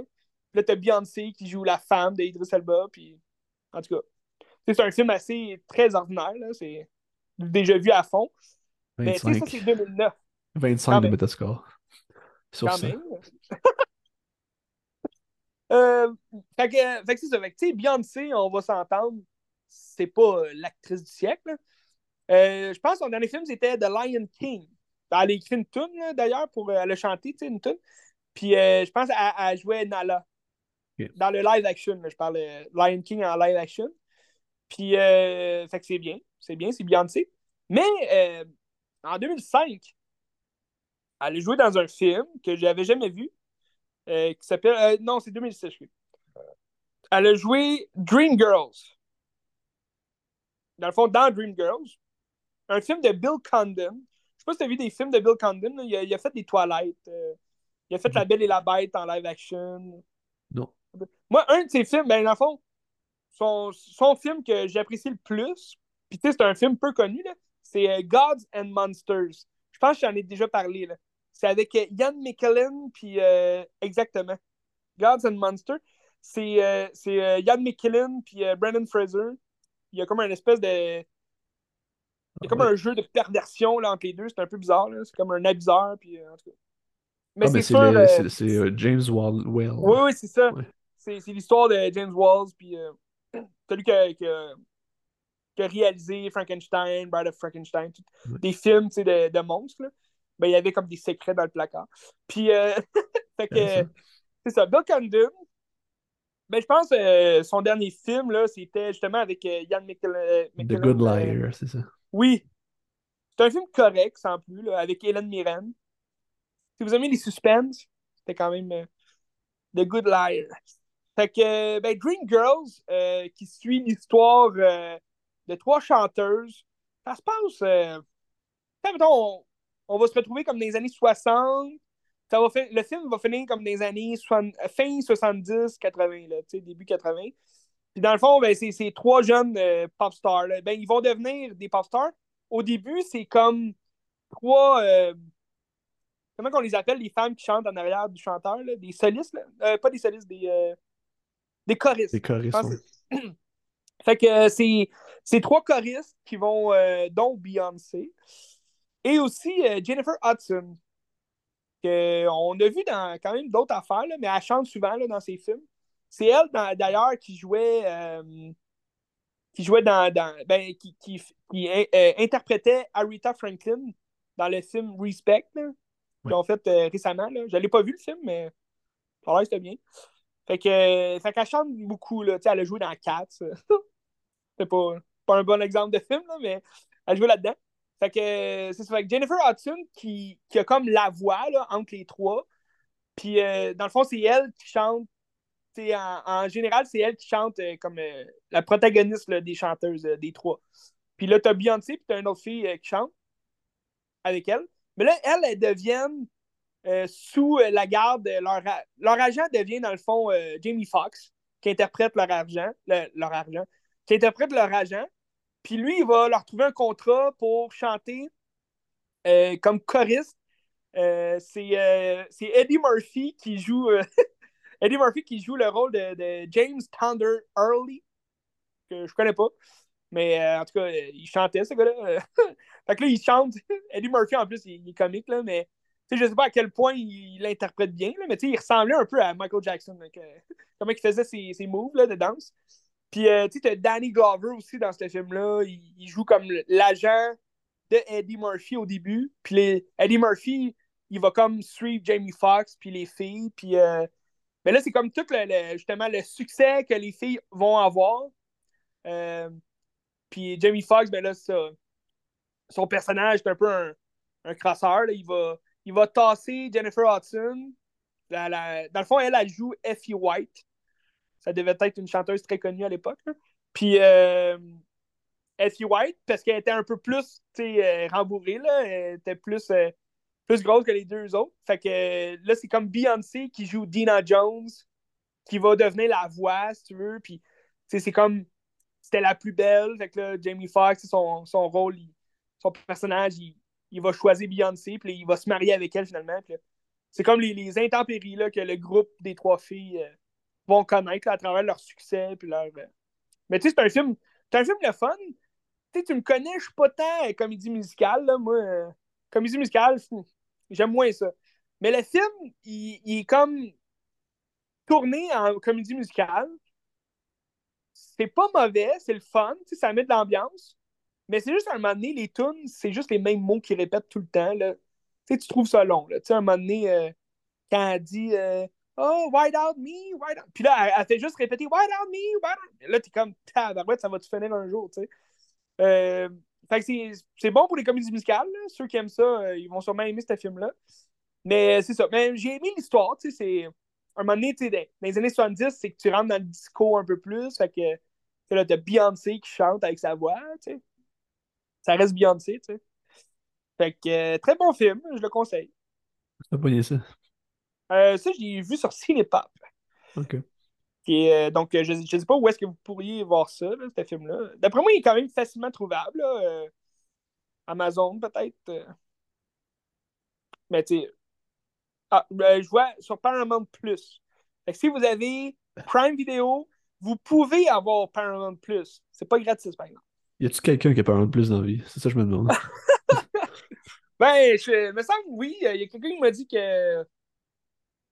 Il y a, quelqu'un qui m'a dit qu'il l'avait. Mais tu sais, c'est ça. Faut... c'est un peu cave, je trouve, parce qu'il faut, faut que tu payes encore plus pour avoir du contenu de Paramount. En tout cas, faut, ouais, c'est, c'est Le streaming, hein, on est rendu là. On est rendu là.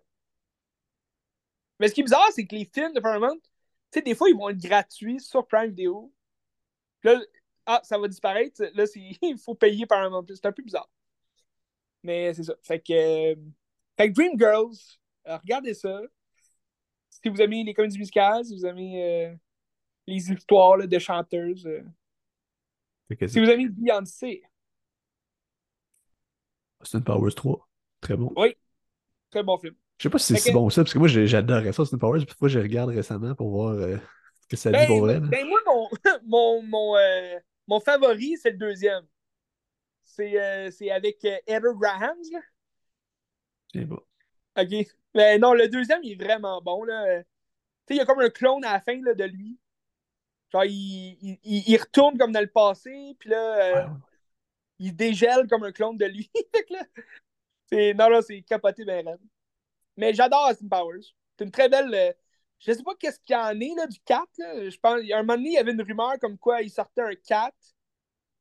Mais est-ce que Mike Myers il est rendu là? Je sais pas. Là, il est rendu où, tu sais? La dernière fois, je pense qu'il a joué dans Amsterdam, le dernier film de David O. Russell. Je sais pas qu'est-ce qu'il. Il va-tu faire un 4 ou non? Tu sais, ça, c'est un peu comme euh, Rush Hour, qu'il annonce un Rush Hour 4, tu sais, Jackie Chan puis Chris Klein. Euh, non, Chris Tucker. Qui, qui annonce euh, un Rush Hour 4, genre, mais depuis 10 ans, tu sais. Puis là, ça a l'air que c'est en production, là. Mais Ah ouais. on le sait pas. Euh, D'ailleurs, en parlant de euh, Jackie Chan, ils ont annoncé un nouveau Karate Kid. Oui, j'ai entendu ça. Ouais, avec Ralph Machiko, Machiko, qui Ralph va reprendre son rôle. Machio, ouais. Qui va reprendre son rôle, puis, euh, puis Jackie Chan qui va revenir. Peut-être que ça va faire un lien entre le Karate Kid euh, avec justement Jackie Chan puis, puis les originales, je sais pas. Mais la série Cobra Kai, si vous aimez Karate Kid, la série Cobra Kai, vraiment bonne sur Netflix. Euh, J'attends avec impatience la saison 6 qui est censée être la dernière saison. Fait que ça va-tu faire un lien avec le, prochain film de Karate Kid? Peut-être. Fait que ça. Ça reste à voir. Euh, mais bref, sinon, c'est ça. Fait que t'as aussi un euh, Beverly Hills Cop 4 qui est en projet là, de Eddie Murphy, mais je sais pas si ça va voir le jour. Eddie Murphy a sorti un film d'ailleurs euh, récemment. Me semble que c'est sur Prime Video, là. C'est euh, Kendall. euh, Oui, oui, oui, j'ai entendu parler. Candy Kendall. C'est un film de Noël. Si vous aimez les films de Noël, allez voir ça. Bref. Euh, Qu'est-ce qu'on écoute pour la semaine prochaine, Ben? Euh, demain, je vais sûrement aller voir Les Feuilles mortes de Akiko Smokey. Fait que, Oh! on, on se tient là-dessus. Sinon, euh, Ok. je sais pas. Comme ça, j'ai des idées, mais que je viens d'oublier. Fait qu'on verra. On verra bien. Écoute, même moi, tu sais, comme les sorties au cinéma, c'est quand même faible. là. Au début du mois de décembre, il n'y a pas grande sortie au Mais ça cinéma. s'en vient, là, ça s'en vient. T'as Portings. Je pense que c'est le 15 Portings. C'est pas cette semaine, c'est l'autre la semaine Ah prochaine. non, oui, c'est ça. C'est vrai, t'as Partings. Mais ça va-tu jouer partout? Je sais pas. J'imagine que ça va jouer à Brossard au moins. Fait que si ça joue pas, pas Ouais. nous, je aller à Brossard. Mais... J'espère. J'espère, mais tu sais, c'est. Mais ça, t'avais un autre film aussi, le 8, qui sortait. Que Porting sort le 8. Mais c'est pas le 15, il me semble que j'ai vu le 15. Ah, vu- ah, il y a peut-être une sortie. euh, Ah oui, c'est ça, c'est Maestro aussi, là, qui sortait sur euh, Netflix. va là. sor- Ouais, mais il va sortir à Cinémathèque à partir de vendredi, euh, le 8, Maestro. Ah, ok, c'est ça. Puis c'est euh, plus loin en décembre qui sort. euh. Ça doit. Non, c'est ça. Ici, le 8, j'ai Porting aussi. Ok. Ouais, en tout cas, j'ai hâte de voir ça. En tout cas, on verra. On verra, mais sinon, c'est ça. Fait que c'est comme deux films. Mais j'imagine ils vont trouver de la place pour les sortir, là, parce qu'il n'y a pas d'autres grandes nouveautés là, qui sortent euh, cette semaine-là. là. Il y a Caravage, qui est un film, une chronique euh, bi- biographique. Quoi? Le Caravage à Fuirum. OK. C'est un peu. euh, je sais pas si ça va être bon, ce film-là. Mais euh, ouais, le, le 15, c'est un film. Les Trois Mousquetaires. Ah, mais d'ailleurs, ben, d'ailleurs, le film il est sorti sur Crave cette semaine. Fait que ça donne le goût de voir le prochain après ça, on verra. Peut-être je vais le regarder ben, cette semaine. ben, j'ai vu l'annonce du 2, puis ça avait l'air vraiment bon. Ben, le le premier aussi a l'air très très bon. Ça a l'air comme Ouais. vraiment sale, puis ça a l'air comme une belle Ben, esthétique. je pense que les critiques étaient bonnes aussi du premier. Oui. Puis ce qui est le fun, c'est que les Trois Mousquetaires, c'est français. Fait que c'est le fun que les Français aient fait pour une fois un film sur leur, euh, leurs œuvres. Mais t'as aussi Wonka qui sort en même temps. Est-ce que tu vas voir. Absolument aller pas. voir man. Absolument ça m'interpelle zéro, hein. C'est vraiment bizarre. Je- Est-ce qu'il y a un hype à propos de ce film-là? Parce que je... Ben, moi, tout ce que j'entends, c'est des gens qui aiment pas ça puis qui veulent pas le voir. Fait que, Mais on non, mais c'est ça, mais, mais tu sais, le hype, c'est quoi? Il, il est-tu juste dans Timothy Chalamet? Parce que, pour vrai, moi, j'ai j'ai aucun hype là, pour ce film-là. Ça a l'air pourri. Bref.